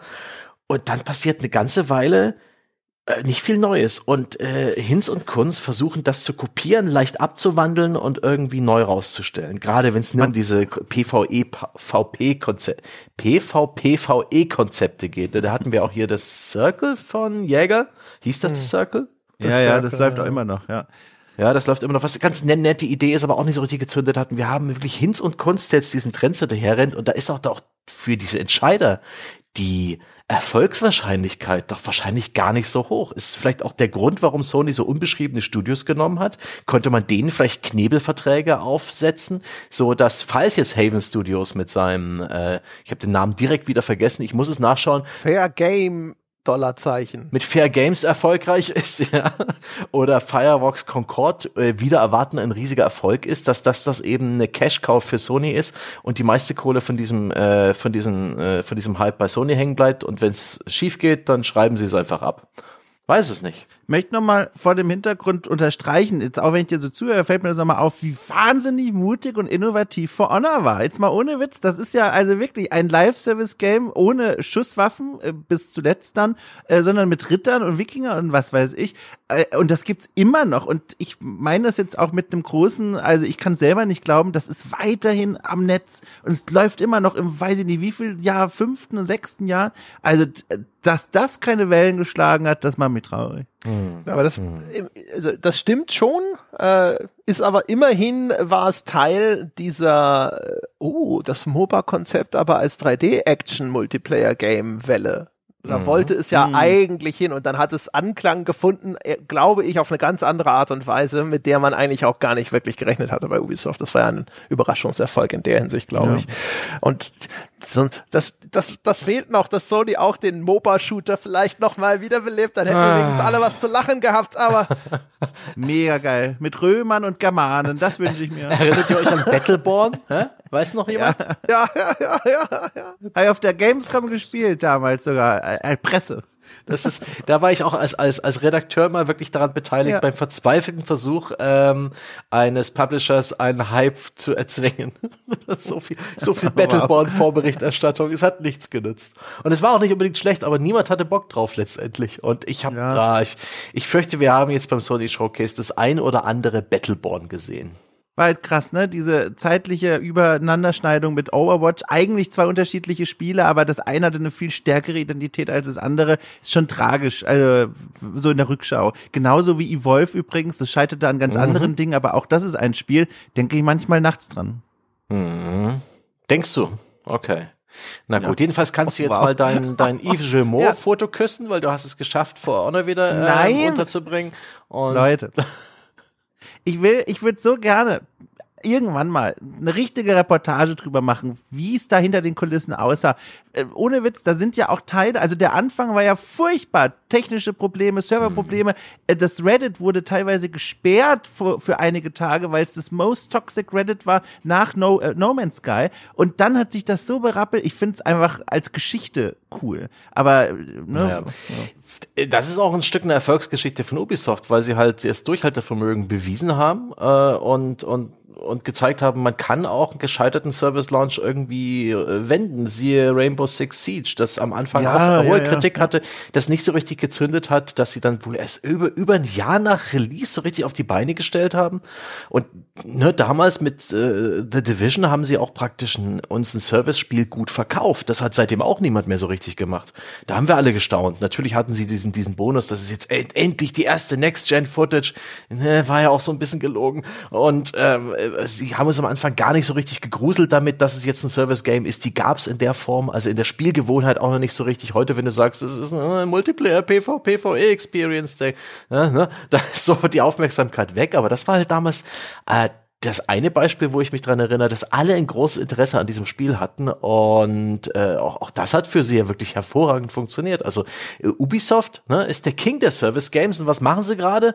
Äh, hechelnd ein Assassin's Creed nach dem anderen planen. Ich, bin- vielleicht ist es auch so eine Art Kanarienvogel, der uns anzeigt, dass das vorbei ist. Ich weiß es nicht. Äh, Sie waren mal. Sie waren, ja. Äh, Sie hatten, sie haben ja, wir haben ja eine eigene Folge zu Ubisoft gemacht. Ne? Ja. Also das mit Division zum Beispiel haben sie dann ja auch direkt im zweiten Teil schnell verstolpert. Richtig. Ne? Oh ja. Gleiche wie mit äh, Ghost Recon, wo sie mit Wildlands auch so einen Achtungserfolg hatten. Dann haben sie es auch direkt so quasi diese, diese Kniescheibe direkt auch ins Visier genommen. Ja. Ähm, also von daher, bei Ubisoft, das ist so, also damals war so die These, dass es bei Ubisoft offensichtlich einzelne äh, Ecken, einzelne so kleine äh, Gruppen gibt, die mit diesen Service Games sich auskennen und dort die richtigen Entscheidungen treffen können. Ja, also sowas wie bei For Honor anscheinend, oder es lief ja auch zum Beispiel, das Siedler Online lief mal gut und solche Geschichten, aber sie schaffen es irgendwie nicht, das Ganze so zu konsolidieren, dass sie nicht trotzdem ständig irgendwelche Ja. komischen Fehler machen. Ja, ich bin jedenfalls gespannt, ob Sony dann auch den nötigen Atem hat und die Bereitschaft, dann diese Spiele, sobald sie einmal gelauncht sind, auch lang genug zu unterstützen und zu polischen und vielleicht auch ein bisschen vom Design so zu verschieben, dass sie funktionieren. Und ich bin auch sehr, sehr, sehr, gespannt, wie es dann eben auch aussehen wird, ob sie angenommen werden. ne? Ich bin der Meinung, jetzt, wo der Spielemarkt relativ gesättigt ist von Spielen dieser Art, ne? Spiele, die, zu denen man immer wieder zurückkehren muss, wo man halt auch investiert, Zeit und Mühe, dass da auch eine gewisse Hemmung herrscht, sich überhaupt auf ein neues einzulassen, weil du ja weißt, ne, damals, als ich meinen Lawbreakers-Account gemacht habe, ja, damals, als ich äh, noch Radical Heights gespielt habe, das ist vielleicht auch fies, aber äh, wie viele von denen eingestellt werden, so meistens nach einem Jahr, das scheint so diese, diese Geduldsgrenze für viele Publisher zu sein. Warum überhaupt was Neues beginnen? Wenn's Naja, das ist doch, also die, die schmeißen jetzt halt auch Scheiße an die Wand und schauen, was kleben bleibt. Ja. Ne? Also du, du siehst ja auch einfach, sie versuchen jetzt quasi in verschiedenen Segmenten dieses Mhm. Marktes, gerade im Shooter-Markt, äh, versuchen sie jetzt halt einfach mal Sachen Ja. zu platzieren. Und wenn von dem Vieren dann hinter einer gut funktioniert, sind die zufrieden. Ja, das ist diese diese Ansage, dass wir machen, wir wollen zwölf Service Games betreiben 2025 von Sony, kann man so vielleicht auch übersetzen. Wir kaufen uns zwölf von diesen teuren Lotto-Tickets. Wünscht uns Glück. Ja, genau. Und also man sieht ja auch zum Beispiel an sowas wie For Honor, äh, ich glaube auch zum Beispiel an The Crew und sowas.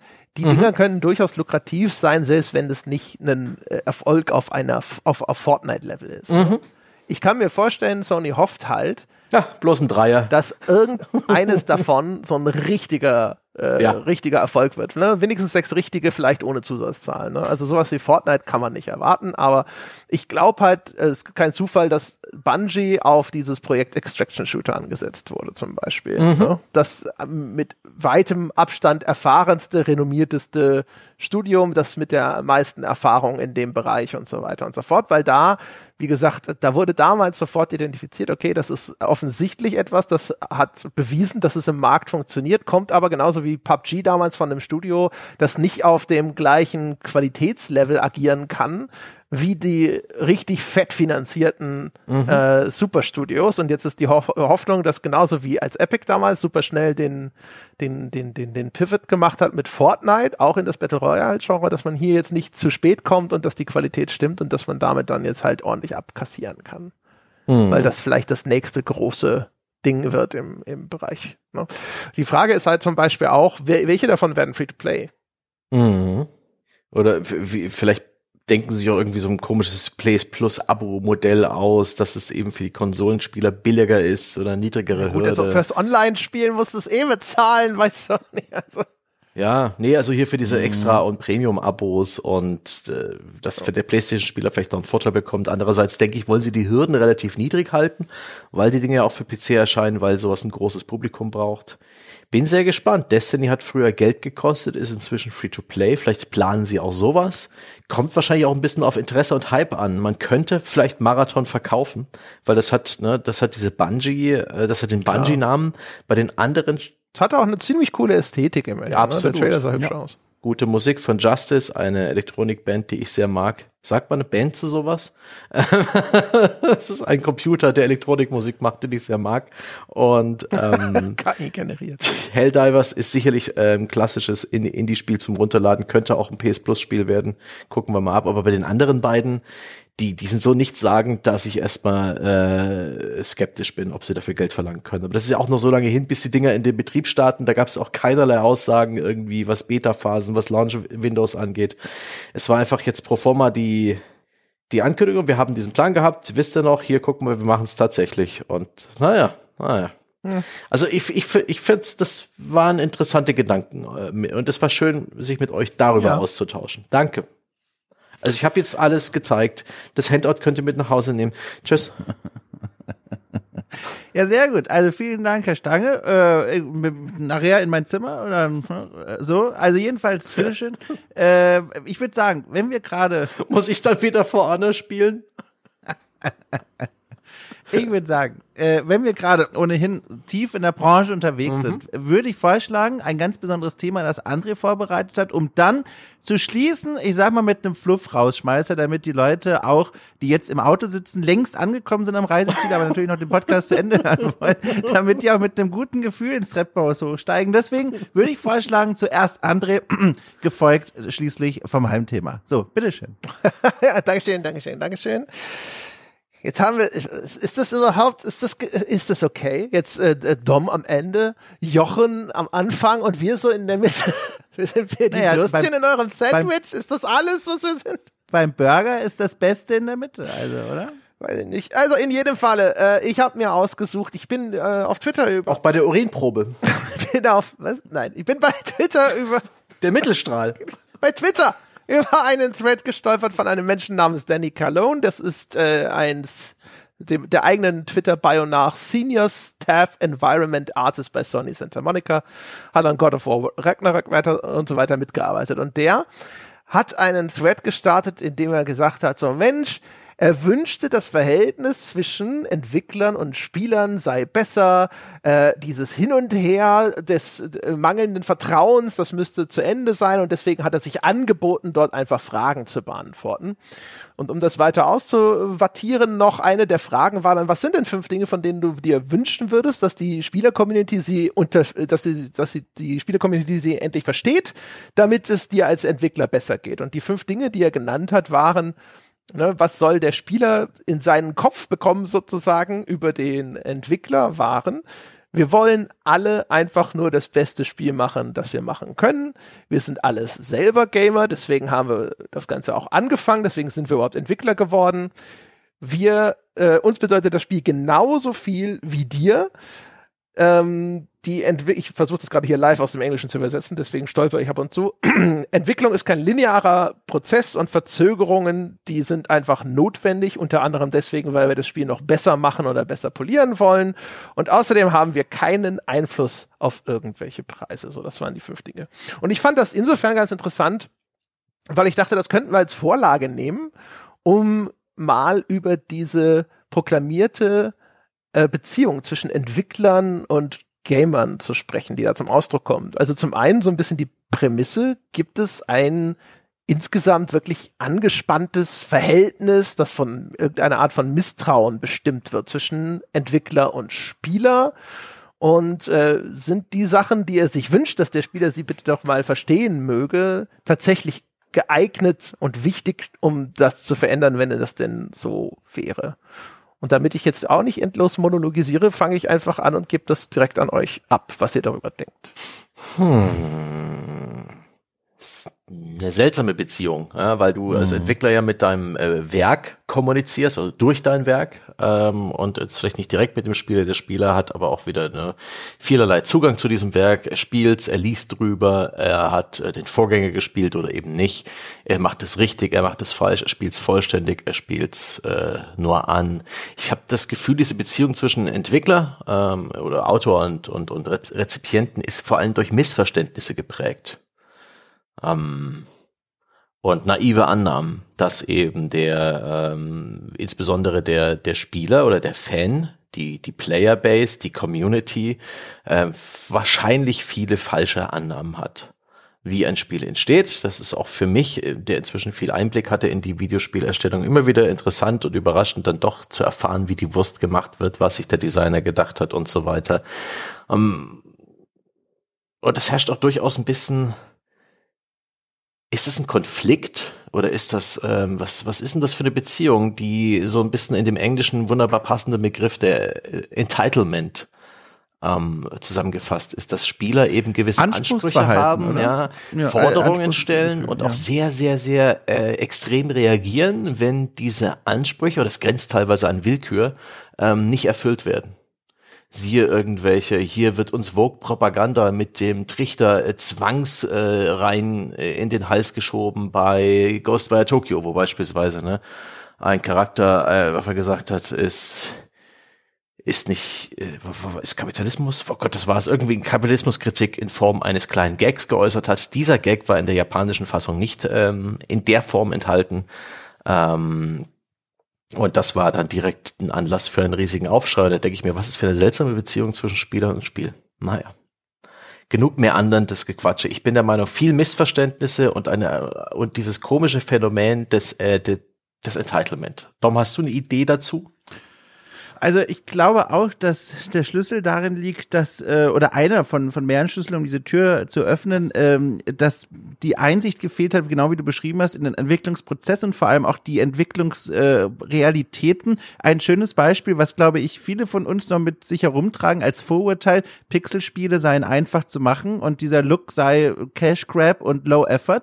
Und wenn man dann mit Pixel Artists mal spricht, stellt sie heraus, nee, das ist in manchen Fällen sogar schwieriger als ein 3D-Spiel zu machen, weil man mit Restriktionen arbeiten muss. Und äh, das ist ein Beispiel von vielen. Das zeigt, glaube ich, dass so ein so ein, so ein gewisses Verständnis durch Einsicht äh, fehlt. Und da sehe ich auch eine Möglichkeit, eine Chance bei uns, also bei Menschen, die sich beruflich mit dem Medium auseinanderzusetzen, diese Perspektiven damit reinzubringen. Also nur weil man ja sagt, ein Pixelspiel ist schwer zu machen, heißt es ja nicht, dass man es automatisch in Schutz nimmt, wenn es schlecht ist, aber man kann dieses Wissen mit einbringen in Spielbesprechungen oder in Analysen oder was auch immer. Und deswegen äh, glaube ich, dass da auch mittlerweile, auch wenn ich so in Tests reinschaue, die erscheinen oder in Reportagen, dass da mittlerweile so eine Art, also eine kleine Aufklärungswende stattgefunden hat, weil diese Stimmen aus der Branche viel häufiger mittlerweile auch mhm. bei nicht Spielbesprechungen, aber bei Reportagen über Spiele mit einbezogen werden. Ich habe ähm, momentan lese ich ne für Podcasts und so immer mal wieder in alten Spielezeitschriften auch aus den 80ern und frühen 90ern, die ich damals nicht mitbekommen habe, weil ich zu jung war. Und da gibt's auch sowas wie Studiobesuche und Gespräche mit mit Entwicklern, Entwicklerinnen, aber da werden ganz andere Fragen gestellt. Ist ja auch klar, in den 80ern gibt's kein Internet, da ist das Magazin die einzige Wissensquelle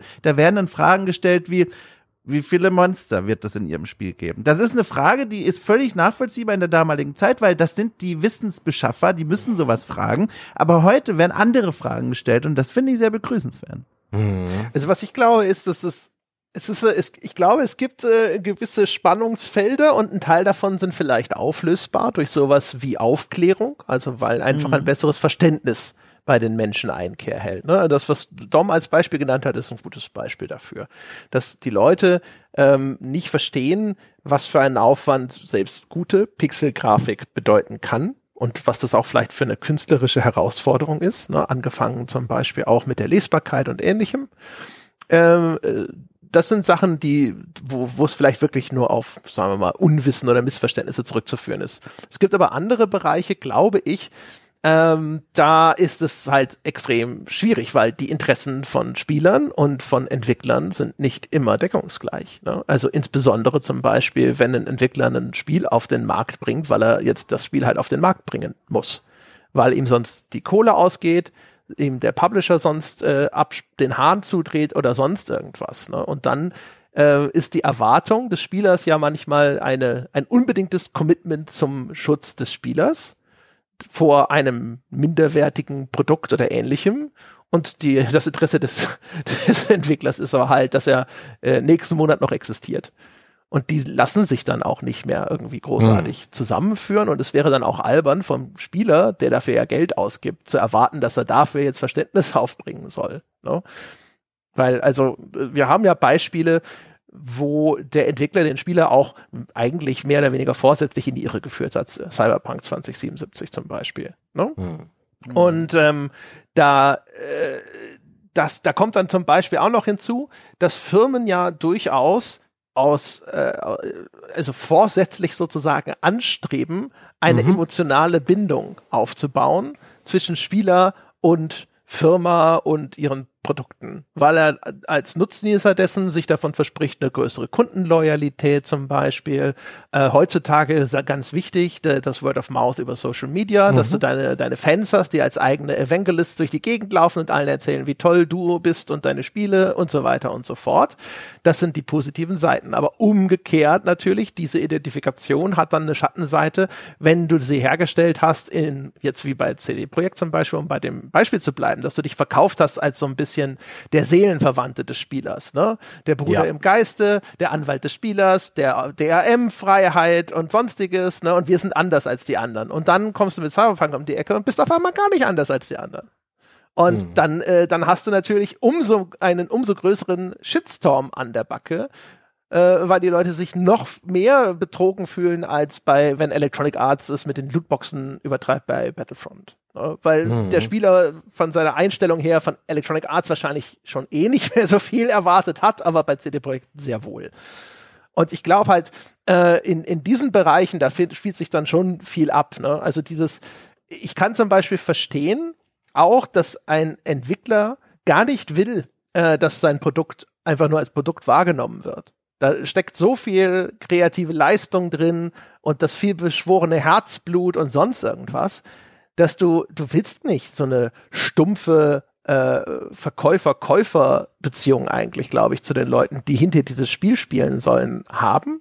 Also das ist vielleicht auch geprägt so durch meine eigene Wahrnehmung der Welt, mhm. wo ich immer denke, ich will auch nicht, dass die Hörer dieses Podcasts das Ganze einfach nur als so ein Produkt begreifen, das sie abrufen und ich bin einfach der Typ, der es ihnen verkauft und darüber hinaus war es das auch sowas. Sondern ich habe halt das Gefühl so, hey, hier steckt viel auch von mir persönlich drin und sowas. Und ich finde es gut, wenn die Beziehung zu den Leuten, die uns hören und mit denen wir im Forum interagieren und sowas auf einer anderen Ebene ist, als wären wir einfach nur der O2-Shop um die Ecke. So.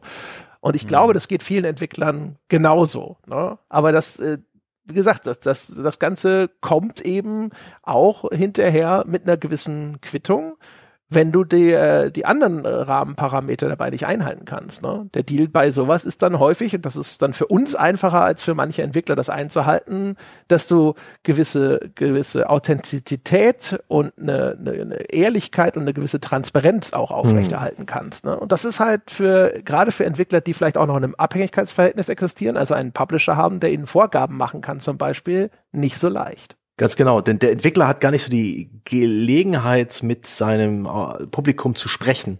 Äh, während das Spiel in Entwicklung ist, äh, gibt es wahrscheinlich NDAs oder irgendwelche Vorgaben, dass nicht, und es gibt ja nicht den einen Entwickler, sondern das sind teilweise Dutzende bis hunderte Leute, die an verschiedenen Teilen des Spiels arbeiten, die auch nicht Aussagen zu anderen Teilen des Spiels treffen können, während dessen Arbeit ist und die dann auch so ein sehr diverser Menschenpool sind. Es gibt nicht den einen Entwickler und die können sich auch nicht so äußern. Dann gibt's dann ne, einen PR-Fahrplan, den vielleicht der Publisher oder die Studioleitung vorbereitet haben, mit den Werbeclips, mit den, äh, welche Gameplay-Szenen wählt man für den Trailer oder irgendwie für das Reveal-Event aus und so weiter und irgendwann ist das Spiel draußen. Und da ist sehr viel Kommunikation passiert mit dem, die viele der Entwickler überhaupt nichts zu tun haben, dass sie, wo sie vielleicht auch der Meinung sind, hm, das hätten vielleicht nicht so gut gemacht. Im Idealfall gab es da irgendwie Team-Meetings dazu und alle konnten ihren Senf dazugeben. Im schlimmsten Fall sind auch die Entwickler unglücklich damit, wie das Spiel halt angekündigt wurde, welche Werbeversprechen hinten drauf auf der Packung sind, die dann vielleicht irgendwie, wie im Fall von Redfall mit dem Aufkleber wieder rückgängig gemacht werden und sowas. Es ist echt ein bisschen, es ist ein bisschen tricky. Und es gar nicht, gar nicht so einfach. Und äh, wo, wo kommunizieren die dann miteinander? Ne? Ein Spiel ist draußen, es gibt diese riesige Öffentlichkeit, die macht dann einfach irgendwas damit, versteht es falsch, ähm, dann wird vielleicht irgendeine Kontroverse äh, vom Zaun gebrochen, obwohl es da eigentlich keinen Grund gibt, weil es bloß ein Missverständnis ist und würde doch bloß jemand fragen, aber sie ist bereits vom Zaun gebrochen, wird instrumentalisiert in dieser wunderbar polarisierenden äh, äh, Welt der äh, Online-Hot Takes und das kann ich mir als sehr, sehr, sehr frustrierend äh, vorstellen, wie, wie sozusagen den Entwicklern irgendwie auch diese Möglichkeit weggenommen wird, irgendwas richtig zu stellen oder irgendwie, dass es sie, sie da gar kein richtiges Outlet haben. Also Twitter scheint für den einzelnen kleinen Entwickler schon irgendwie ganz gut zu sein, aber da, ne, du kannst tweeten, aber ob das gesehen wird, ob es von genügend Leuten retweetet wird, damit es dann wieder so ein Eigenleben entwickelt, um dann schon wieder eine Sache zu sein, über die andere Leute sprechen oder ob es einfach nur verpufft. Huh.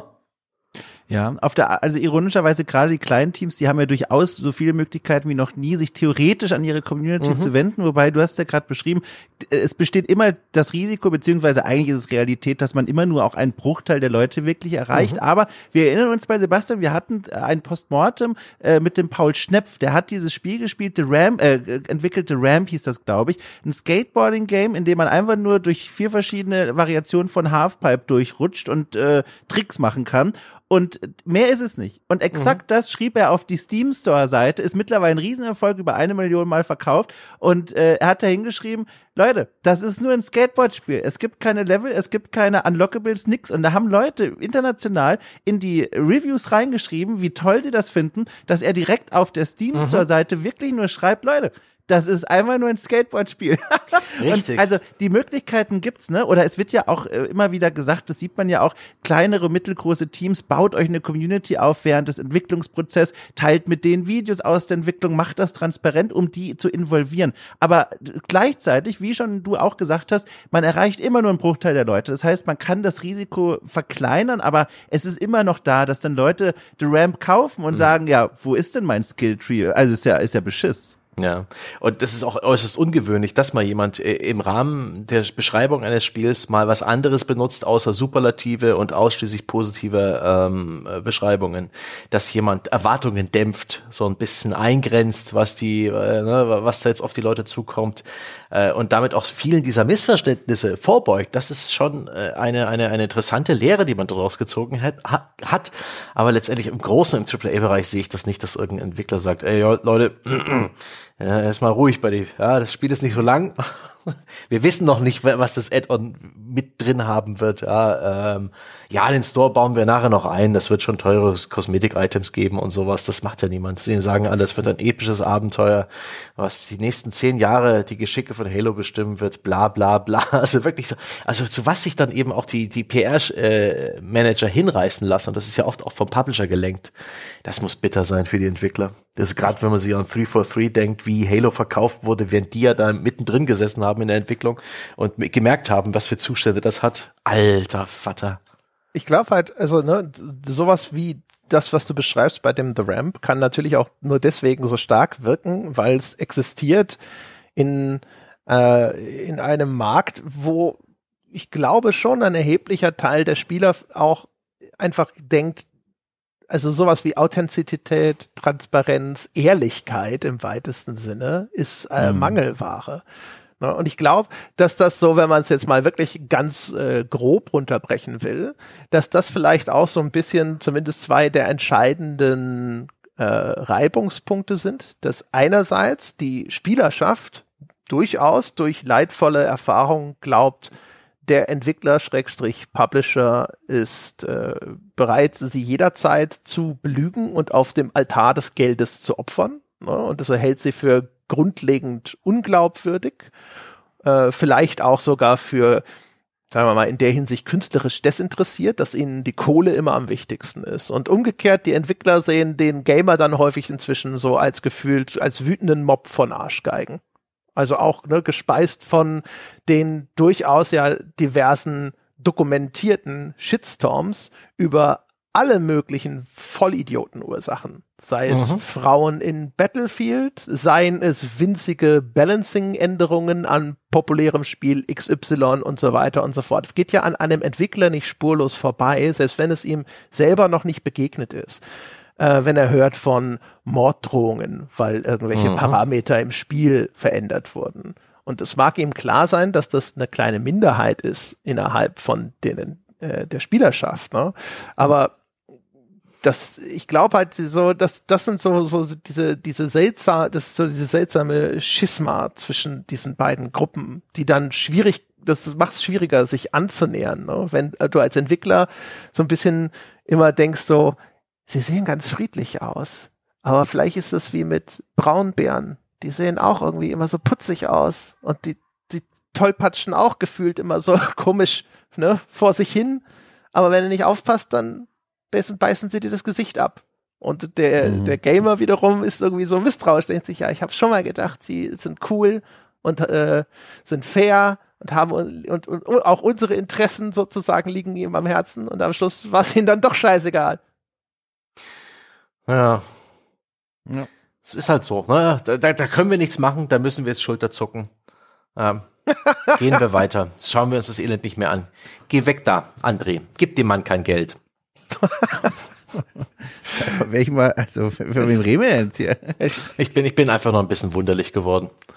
Es löst weniger Diskussionsfreude aus, als ich gedacht habe. Nee, es ist einfach ein bisschen, es ist ein komplexes Thema. Es ist, äh, es ist ein sehr, sehr, sehr äh, spezielles Thema. Ich glaube, das ist auch eine, nirgends sonst, wie, als in der Spielebranche ist es ja auch so, dass der einzelne Beteiligte an so einer Produktion dermaßen auch ne, so, so öffentlich ist, so eine Präsenz hat, die auch teilweise so missbraucht wird, wenn es ums Doxing geht und Stalking und sowas und Morddrohungen und den ganzen Kram. Wenn ich mit meinem, der, dem Zustand meines Autos oder meines Kühlschranks unzufrieden bin, dann ist es halt der Hersteller, ja.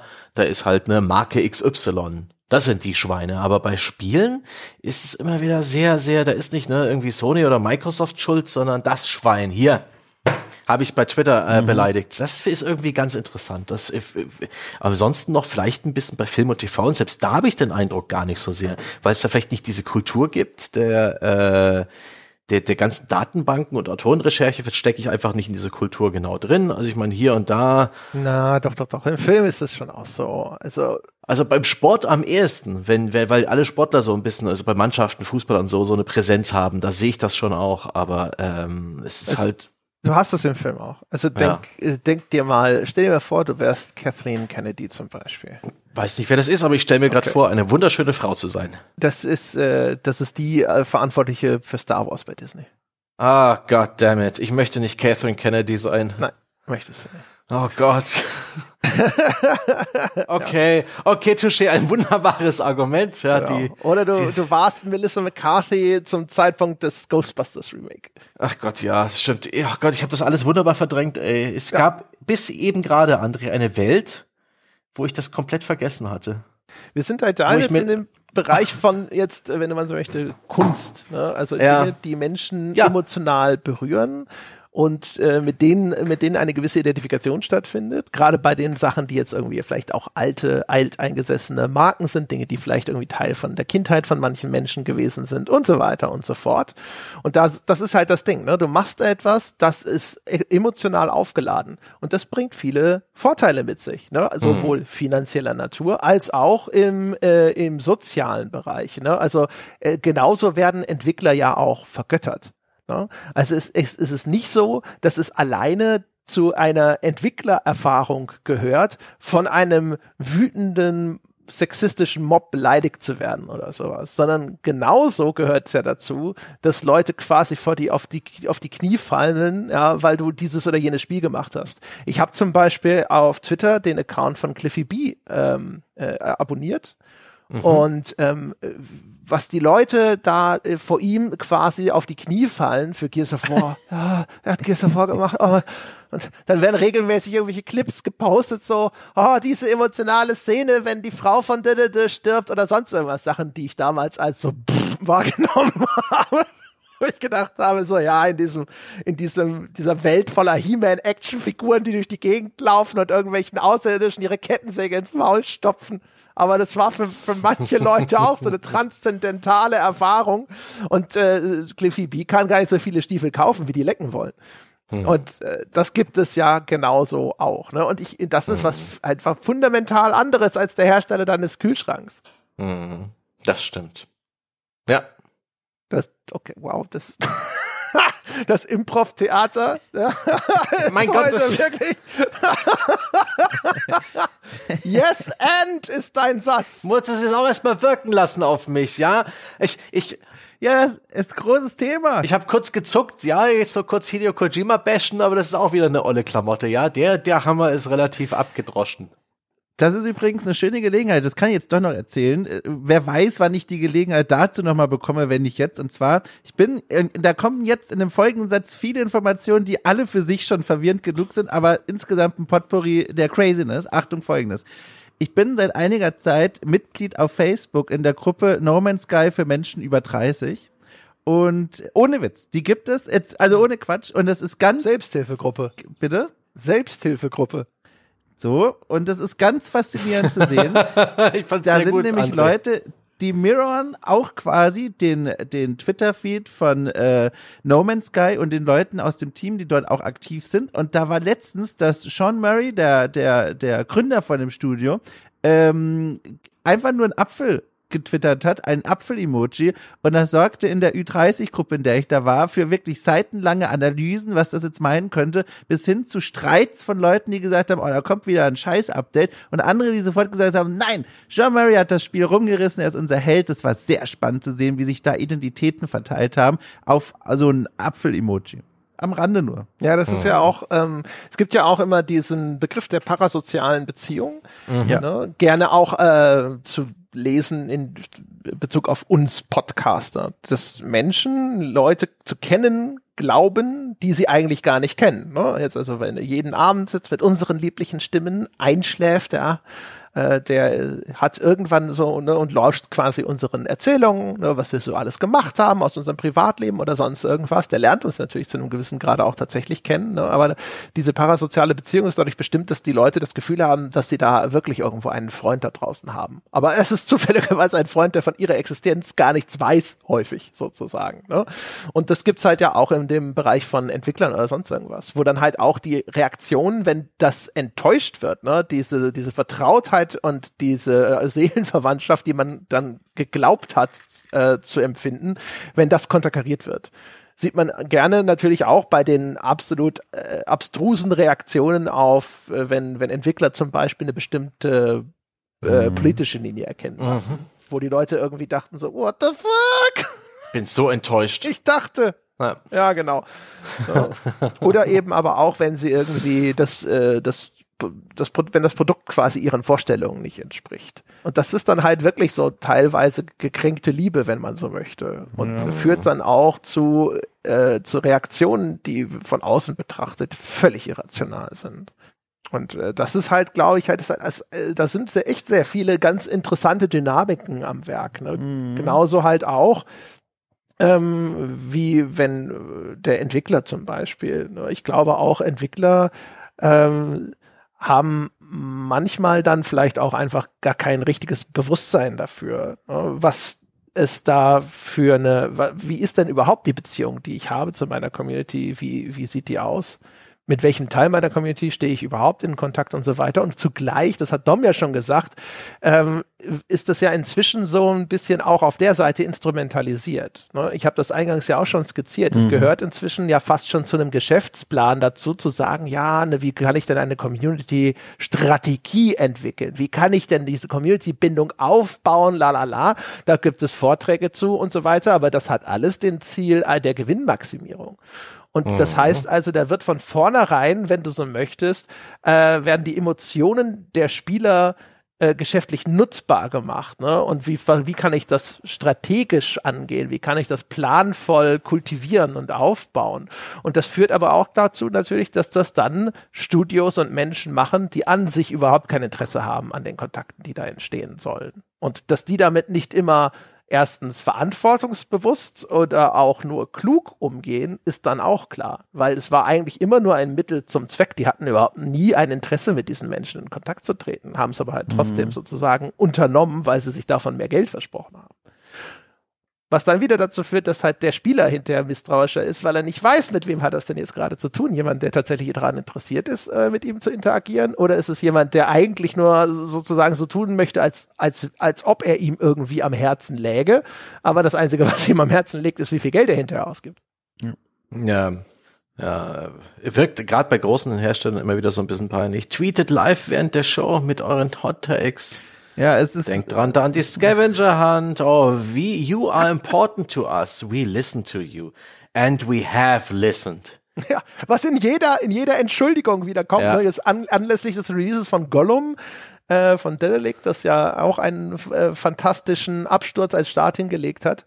Da ging ja überall diese Screenshot-Sammlungen von Entwicklungs Entwicklerentschuldigungen durchs Netz. Ne? Also mhm. alle Spiele, die irgendwie auch einen katastrophalen Start hatten, äh, zu einem Grad, dass das Entwicklungsstudio sich genötigt sah, eine Entschuldigungsschreiben an die Community zu veröffentlichen. Und das mhm. ist natürlich auch alles so vom Wording her alles sehr ähnlich und da wird auch immer die, äh, die die, diese, diese Liebe zur Community beschworen und der Respekt, den man da habe und so weiter mhm. und so fort.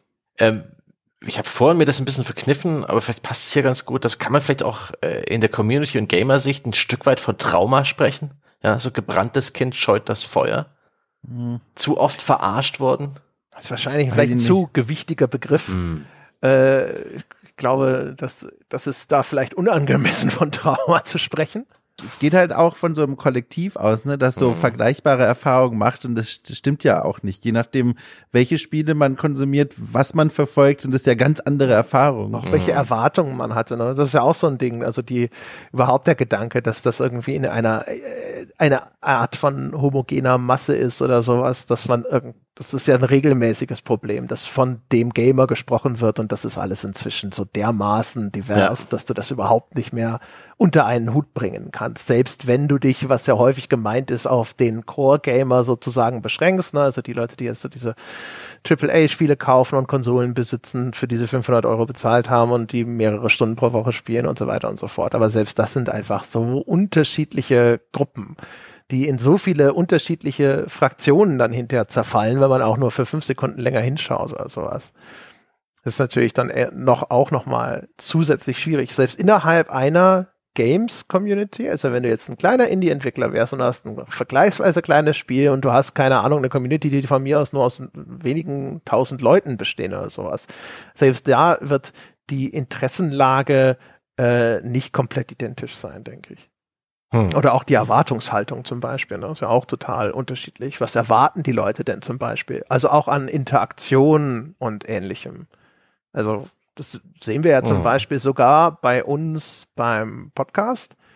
Äh, was jetzt als ganz simples Trivialbeispiel, es gibt Leute, äh, wenn ich, wenn die uns eine E-Mail schreiben und ich denen antworte, sind die total begeistert, dass ich ihnen tatsächlich mhm. auf ihre mhm. E-Mail geantwortet habe. Es gibt aber auch schon Leute, die haben ihr Abo gekündigt, weil sie äh, auf Patreon uns irgendwie ein langes Traktat geschrieben haben und wir es gewagt haben, nicht innerhalb von fünf Stunden darauf mehrseitig zu antworten. Mhm.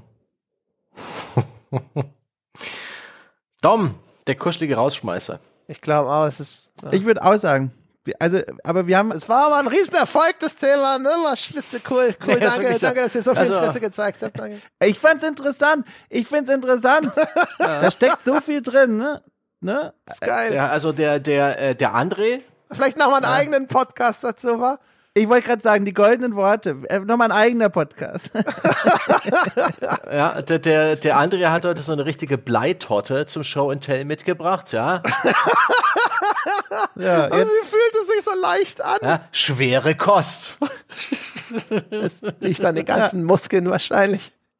Also, oh, kommen wir. Oh, Jetzt hör auf, darüber aus, als einziges so richtig zu lachen, ja. Da kommt das Engagement dann auf einmal. So, Kinder. Also, äh, der fluffige Rausschmeißer am Ende, äh, ein Thema, das ich mir ausgesucht habe, das mir auch sehr schnell einfiel. Ich hatte nur ein bisschen gewartet, damit das nicht so den Eindruck macht, als wäre ich nur drauf gewartet, endlich mal drüber sprechen zu können. Aber here we are.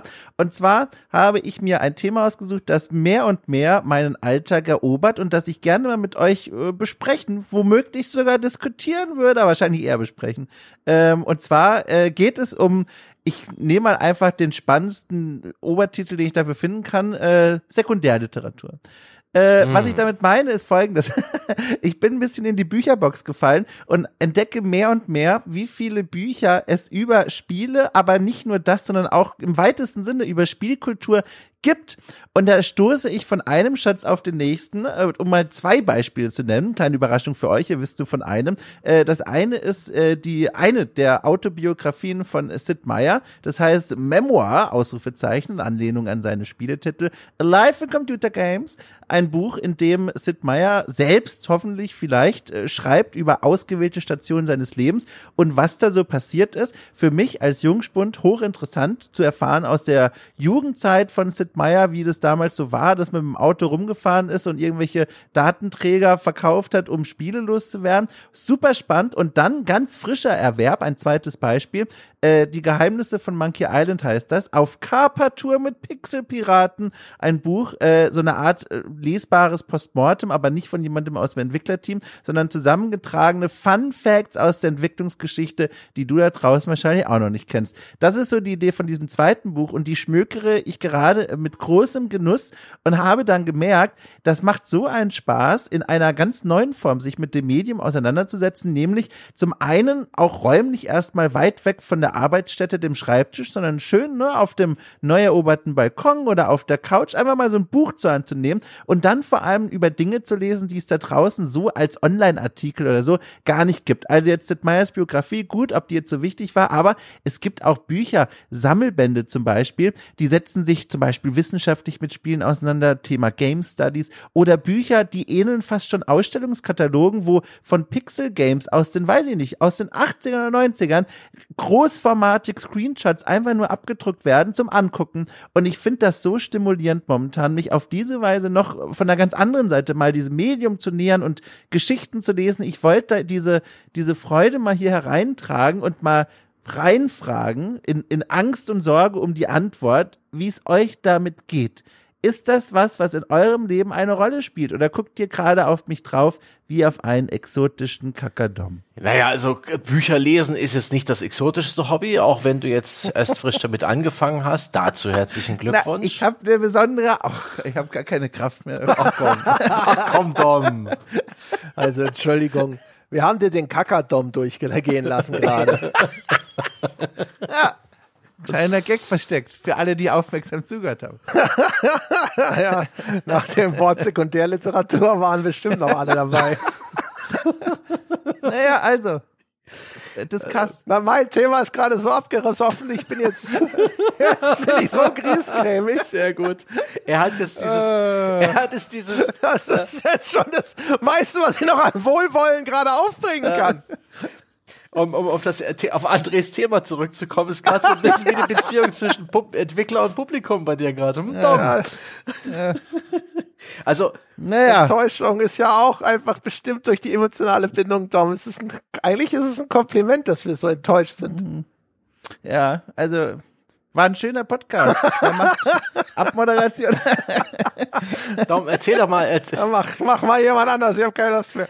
Erzähl doch mal zu dem Smarky Island Buch mit den Anekdoten interessiert mich. So Autobiografien, ja. das ist bekannt, das Format, wie das funktioniert. Jetzt nicht direkt zur Inhaltsangabe. Der Mann hat eine Frage gestellt, Sebastian. Liest du sowas auch? Nee. Also jetzt beantworte mal meine Frage. Okay, das ist schnell. Dann steige ich da ein und sage, ja, schon mehrfach getan. Ich bin, immer sehr zurückhaltend, ehrlich gesagt, was äh, Autobiografien angeht. Hm. Äh, Cliffy B hat ja auch eine geschrieben. Control Freak. Äh, klingt sogar ganz interessant. Ich bin immer wieder versucht, sie doch zu lesen. Ich mag nur nicht dieses, ich, das ist vielleicht eine Berufskrankheit. Ich sitze immer da und denke mir so, ich hätte gerne aber die unabhängige Perspektive von außen und nicht ja, ja. Äh, die, das gefilterte, was jetzt hier, also da, wo Cliffy B entsch äh, entschieden hat, dass das erzählenswert und aber auch erzählbar ist sozusagen auf der anderen Seite ist das ja aber auch so, Entschuldigung, aber so interessant, ne, weil man weiß ja das schon direkt von vorne weg. Das heißt, man weiß, was man jetzt liest, das ist schon keine Wissensquelle mehr per se im, im neutralen Sinne, sondern ein, ein, eine, eine Schilderung, die höchst subjektiv und geformt und manipuliert ist. Aber wenn man das ja weiß, finde ich, macht es ja so spannend, weil man dann rausfindet, guck mal, da werden Schwerpunkte gewählt, das will die Person nach vorne kehren, so wird was beschrieben. Ich finde das total interessant. Ja, das, da, dann so, ja, aber ich glaube, also dann würde ich, ich habe dann immer Angst, dass mir quasi das äh, Begleitwissen fehlt, dass ich äh, ah, ja, nicht verstehe. erkenne, wo ich manipuliert werde vom Autor. Das ist Art 1. Das heißt, ich habe dann immer so ein gewisses Misstrauensgefühl dabei. Und äh, zum anderen, es gibt nur ganz, ganz wenige Personen, die mich ausreichend interessieren, dass ich da sitzen würde und äh, Freude aus äh, so einer Textanalyse schöpfen würde. So, ah, ja. ja da sieht man, da sieht man, worum es dem Cliffy B im Innersten geht, ne? Wo ich mir denke, so, aber ja, es interessiert mich halt einfach gar nicht, worum es was, was Cliffy B im Innersten bewegt und was seine, seinem Ego schmeichelt und wo seine Eitelkeit am stärksten ist oder sonst irgendwas, das ist halt mir völlig egal. Ja. Äh, und das ist, das ist das eine, das einzige Problem, das ich damit hätte. Aber ansonsten generell, also ich habe ja mit, ähm, mit Paul, als wir damals über Daikatana gesp äh, gesprochen haben, haben wir zum Beispiel stark zurückgegriffen auf äh, Masters of Doom, einer der großen Klassiker, wenn man so möchte, aus den Spielesachbüchern, ist auch nach wie vor extrem empfehlenswert, also ein Buch, das die Geschichte von It Software in jungen Jahren ein bisschen äh, nachzeichnet, hochinteressantes Buch zum Beispiel. Ähm, dann habe ich ja mit Jochen damals sogar eigentlich auch so eine Art, also es war eine Autobiografie, wenn man so möchte, äh, von Walt Williams besprochen, äh, das war, wie hieß es denn? Nicht Patient Zero? Punctuation Zero? Irgendwas mit Zero. Mhm, Es war irgendwas mit Zero. Keine Ahnung genau, wie das hieß, aber es gibt einen eigenen Podcast zu dem Buch und sowas. Das war durchaus auch interessant und so. Das meiste, was ich lese, sind aber Sachen, wo ich das sind, sind Bücher, die, äh, wo ich das Gefühl habe, das macht mich vielleicht ein bisschen kompetenter im Job. Also zum Beispiel auch gerne so Designbücher. Ne? Das, äh, das Mhm. bekannteste, eines der bekanntesten Game Design Bücher ist das von äh, Rev Cos- Costa, das A Theory of Fun zum Beispiel. Und solche Sachen, das lese ich immer wieder gerne, äh, wenn sie gut gemacht sind zum Beispiel. Es gibt noch ein anderes von einem anderen bekannten Designer, dessen Name mir gerade nicht einfällt. Da geht es um diese sieben Linsen der, des Game Designs äh, und ah, ich bringe das alles nicht mehr zusammen. Das Buch hat mich extrem gelangweilt, auch wenn es durchaus interessante Punkte beinhaltet hat. Mhm, mhm. Ja, es ist wirklich interessant. Das habe ich auch gemerkt, die, dass, dass die, meine Expertise und meine Fähigkeit über Spiele zu sprechen und einzuordnen, die steigt natürlich auch mit so einem Buch lesen. Vor allem auch zum Beispiel diese Autobiografien aus Zeiten, in denen ich selber noch gar nicht äh, irgendwelche direkten Bezüge habe und das als eine Quelle von vielen nutzen kann, mir ein Bild davon zu machen, wie Personen von damals auf diese Zeit zurückschauen.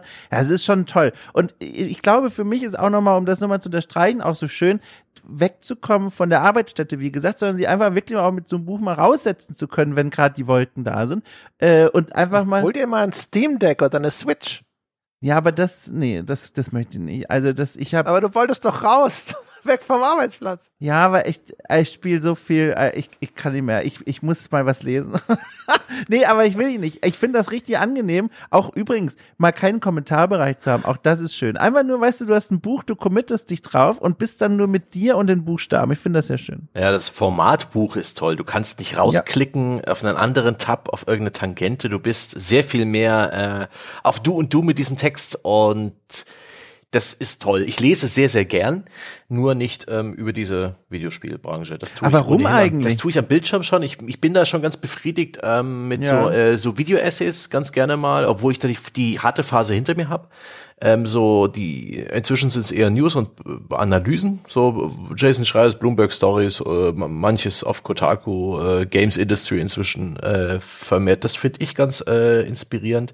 Schreiers erstes Buch Blood, Sweat and Pixels hat mir sehr gefallen. Beim zweiten habe ich irgendwie bereits nach irgendwie, weiß ich, 10, 15 Prozent einfach ähm, das Gefühl gehabt, more of the same. Ich, ich kenne diese Story schon. Das erste haben wir doch zusammen besprochen. Genau. Und ich meine mich zu erinnern, dass wir eigentlich recht übereinstimmen, damals aber auch schon gesagt haben, ja, schon ganz nett, aber. Ja. Ne? Ja, trotzdem, ich meine, ich hab's, es ist, äh, Das wirkte damals nämlich so, und ich, das ist immer ganz interessant, damals wirkte das so wie halt so dieser Access Journalism, ne? Also durchaus so ein bisschen die, die Leiden der Games-Entwickler, weil, ne, wie, wie äh, kreativ anstrengend und herausfordernd und sonst irgendwas das ist, aber man hatte das Gefühl, ähm, als jemand, der in, sich in der Branche auskennt, er hält dann sich noch sehr zurück. Es wirkte schon noch etwas beherrscht, wenn man so möchte, was Kritik angeht. Und ich dachte eigentlich oder hatte vielleicht auch nur gehofft, dass das jetzt in der Fortsetzung äh, schwächer wird, weil sich ja Jason Schreier sozusagen noch stärker entkoppelt hat von der Industrie. ist auch zu lange her, dass ich die Fortsetzung äh, anfing zu lesen und eben auch irgendwie, es, es, es, es wirkte alles so bekannt, die Muster waren vertraut, die Story ist vertraut. Das ist halt gerade ne, bei, bei, bei, bei so, was bei der Videospieleentwicklung so auf der Strecke bleibt, das sind immer wieder dieselben Stories. Und ich weiß gar nicht, wie das neue, das zweite Buch von ihm hieß. Naja. Oh Gott, letztens noch, naja. Ja. Und sonst habe ich da auch wenig, ähm, we Blood bei den Pixels 2? ich weiß es gar nicht Nee, nee, nee. anders. Und, ja, ich hab's vergessen, ja. Naja. und so, ich bin einfach, Gott, ich wusste es auch mal. Ich, ich lese zu, aus Eskapismusgründen, ich lese kaum ein Sachbuch. Es ist bei mir vor allen Dingen ähm, Be- Be- Be- Belletristik und das auch gerne der, der etwas seichtere Natur. Ich Ja, stehe voll darauf, komplett wegzuspacen. Habe jetzt Brian Sanderson gelesen, weil es mir der Jochen empfohlen hat. Ähm, das war ein bisschen fordernder, aber auch irgendwie ganz angenehm, eine, ein schönes Kontrastprogramm und äh, das Medium-Buch finde ich schon sehr gut. Ähm, ich bevorzuge es, ich, ich habe nicht das Interesse, noch mehr über Videospiele in Buchform auch zu erfahren, obwohl das vielleicht mal in Form so einer Autobiografie oder eines Sachbuchs, was ein bisschen monothematisch ist und nicht so so eine Essaysammlung wie beim Schreier, vielleicht auch mal eine, eine interessante Erfahrung wäre. Weiß ich aber nicht, ob ich noch mehr Videospielinhalte in meinem Leben brauche. Es kommt halt echt immer drauf an. Ne? Also was zum Beispiel auch ein fantastisches Buch ist, ist die Ultimate History of Video Games, mhm. äh, die die Anfänge der Spieleindustrie nachzeichnet. Also auch sogar in, in, in Bereichen, die noch vor meiner Zeit liegen. Ne? Mhm. Also die Anfangszeiten von Atari und solche Geschichten. Also insbesondere ja, so, so Schmökerdinger. Das ist halt, aber das ist halt auch einfach äh, es ist halt einmal mega geil, weil mhm. das ist halt so, das ist genau das, was ich immer cool finde. Da hat äh, ein Autor, Schrägstrich mutmaßlich auch ein Journalist, Klammer zu, hat halt über diese Dekade oder was auch immer, wie viel Zeit das Buch umfasst, die Essentials, die coolsten Anekdoten sozusagen zu der Entwicklung der Ursuppe der Computerspiele zusammengetragen. Und mhm. das ist so voll von geilen Geschichten. Ne? Also halt auch natürlich sehr anekdotenlastig, äh, was es einerseits ist die Gefahr immer groß, dass Teil dieser Anekdoten Bullshit sind, aber umgekehrt der Unterhaltungswert davon, wenn mhm. du das mhm. dann hörst, so nach dem Motto, der erste Pong-Automat, der irgendwo aufgestellt wird, weißt du, und das ist so inzwischen ja auch in die allgemeine Mythologie äh, übergegangen, dass dann der Barbesitzer sich beschwert hat, dass die Maschine nicht mehr funktioniert und als sie es reparieren wollten, haben sie festgestellt, das Münzfach ist so voll, dass mhm. nichts mehr reingeht, ne, sowas. Und davon sind da halt Tonnen drin. Auch über den Howard Warsaw, der inzwischen seine eigene Doku bekommen hat, der Typ, der in irgendwie sechs Wochen E.T. zusammengeklöppelt hat.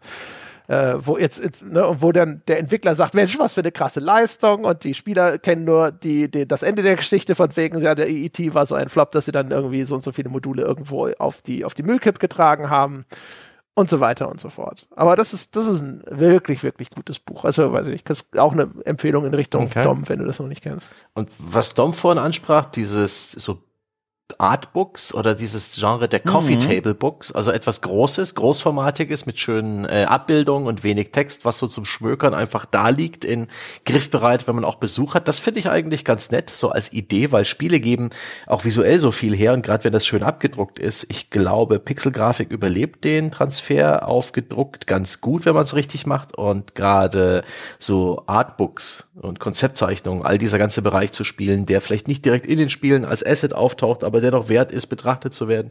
Das finde ich ein ganz schönes Sujet, aber da habe ich mich auch nicht groß umgetan. Ich bin auch jemand, der nicht gern äh, so, so, so Bücher um sich herum hat. Ich bin jemand, der die liest die Dinger und gibt sie weiter. Inzwischen ist es bei mir eher alles auf dem Kindle digitalisiert, weil meine Augen zu schlecht geworden sind für die Standardschriftgröße.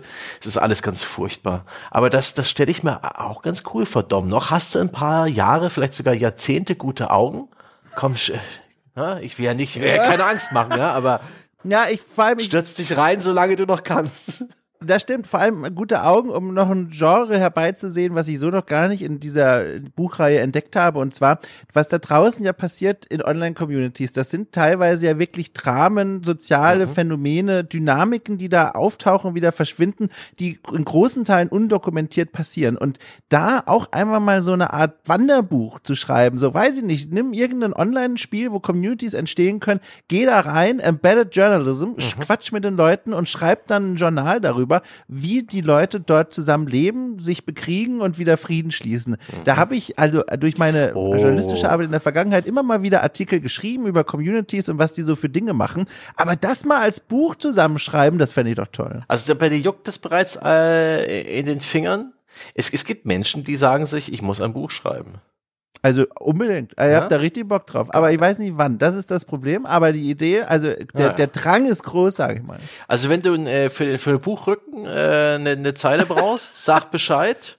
Ich würde irgendwie sagen, äh, ja, der mit dem schlechteren Podcast. Ich hab's mir gemerkt, das ist dann deine.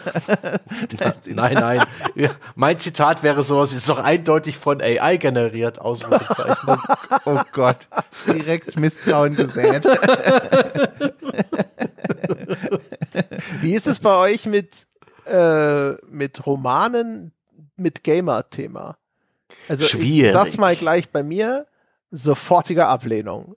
Bei mir auch. Ich habe bis heute weder Ready Player One gelesen noch den Film gesehen, weil ich sofort denke, Bäh. Ja. Garantiert ir- irgendwie Pandering, wahrscheinlich jemand, der keine Ahnung von Games hat, der es trotzdem geschrieben hat, wo du nicht an jeder dritten Seite denkst, was für ein Schwachsinn. Es geht. Keine Ahnung, ich habe da eine absolute Aversion.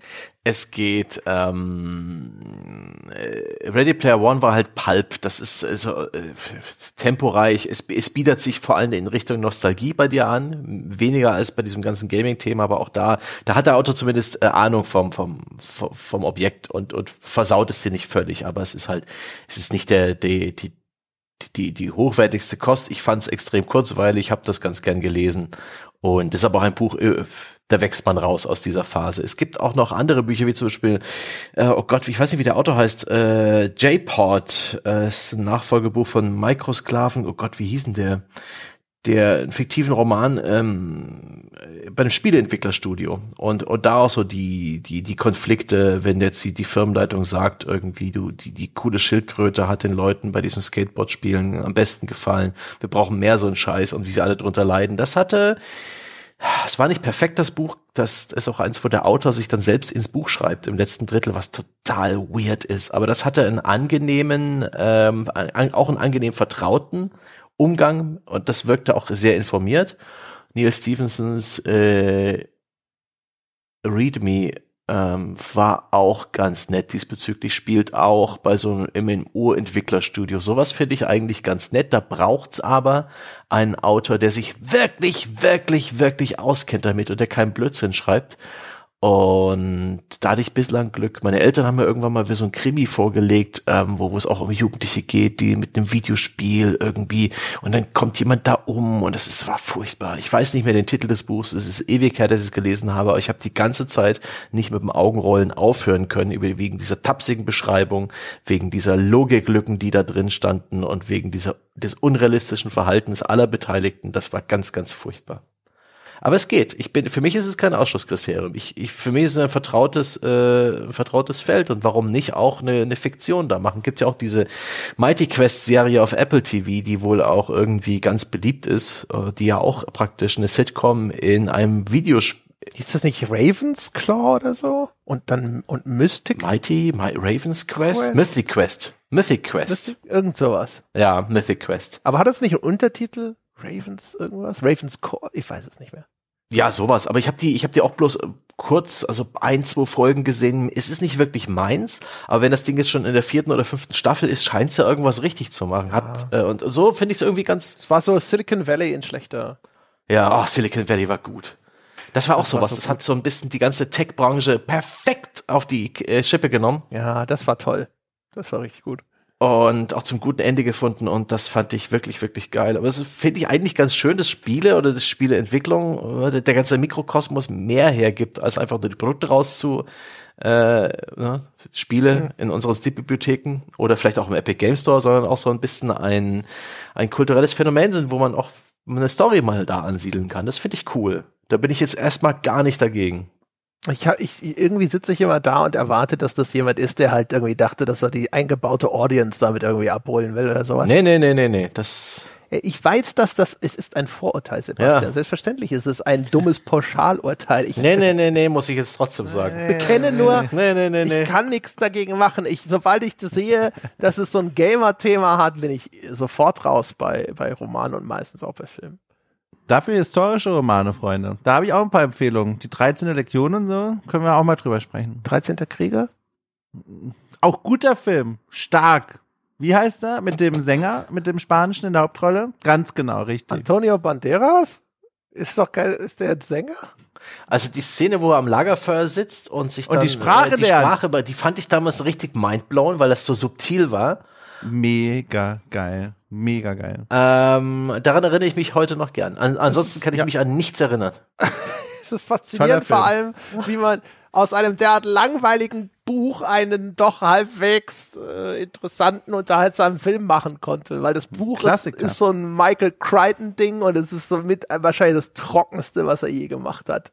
Also die Szene, also ganz viele Szenen. Ich werde jetzt eine nicht nennen, weil die spoilert, aber ich sage eine andere, wo hier der der Antonio Banderas sich sein eigenes Schwert schmiedet, weil ihm die schweren Schwerter der in Anführungszeichen Wikinger äh, zu schwer sind. Ach, das ist einfach toll. Einfach Kulturaustausch, äh, gebannt auf, auf Film. Schön. Ja. Nun gut. Also, Das ist wahrscheinlich das erfolgreichste Thema, das ich heute eingebracht habe, wa? 13. Krieger. Ja. Sehr gut. Okay, ja dann äh, würde ich sagen, äh, das war's heute mit dem bunten Themenpotpourri. Ein völliger Fehlschlag, den wir nie wiederholen werden, meine Damen und Herren. Ich fand's schön. Ich fand's richtig schön. Ich bin der Meinung, unser, unsere Freunde an den Geräten können ja Zensuren vergeben, ja. Auch, auch gerne irgendwelche Kopfnoten. Ja, auch gerne über die Diskussionsbereitschaft der äh, Diskussionsteilnehmer urteilen. Seien Sie harsch. warum, warum immer weichgespült und so? Wir haben doch ein gutes Verhältnis. Seien Sie einfach transparent und offen. Also, meine Damen und Herren, vielen Dank, äh, dass Sie heute dabei gewesen sein äh, sind. Ich hoffe, Sie hatten wenigstens Freude an der ganzen Geschichte. Ähm, wie immer, wenn Sie uns etwas Gutes tun wollen, erzählen Sie weiter, dass es uns gibt. Geben Sie uns eine nette 5-Sterne-Bewertung auf iTunes, folgen Sie uns auf Spotify, tragen Sie die Botschaft des äh, Podcasts in die Welt und erhellen Sie das Leben Ihrer Mitmenschen. Und ansonsten könnten Sie auch unser Bankkonto erhellen, indem Sie uns abonnieren. gamespodcast.de slash abo oder patreon.com slash auf ein Bier.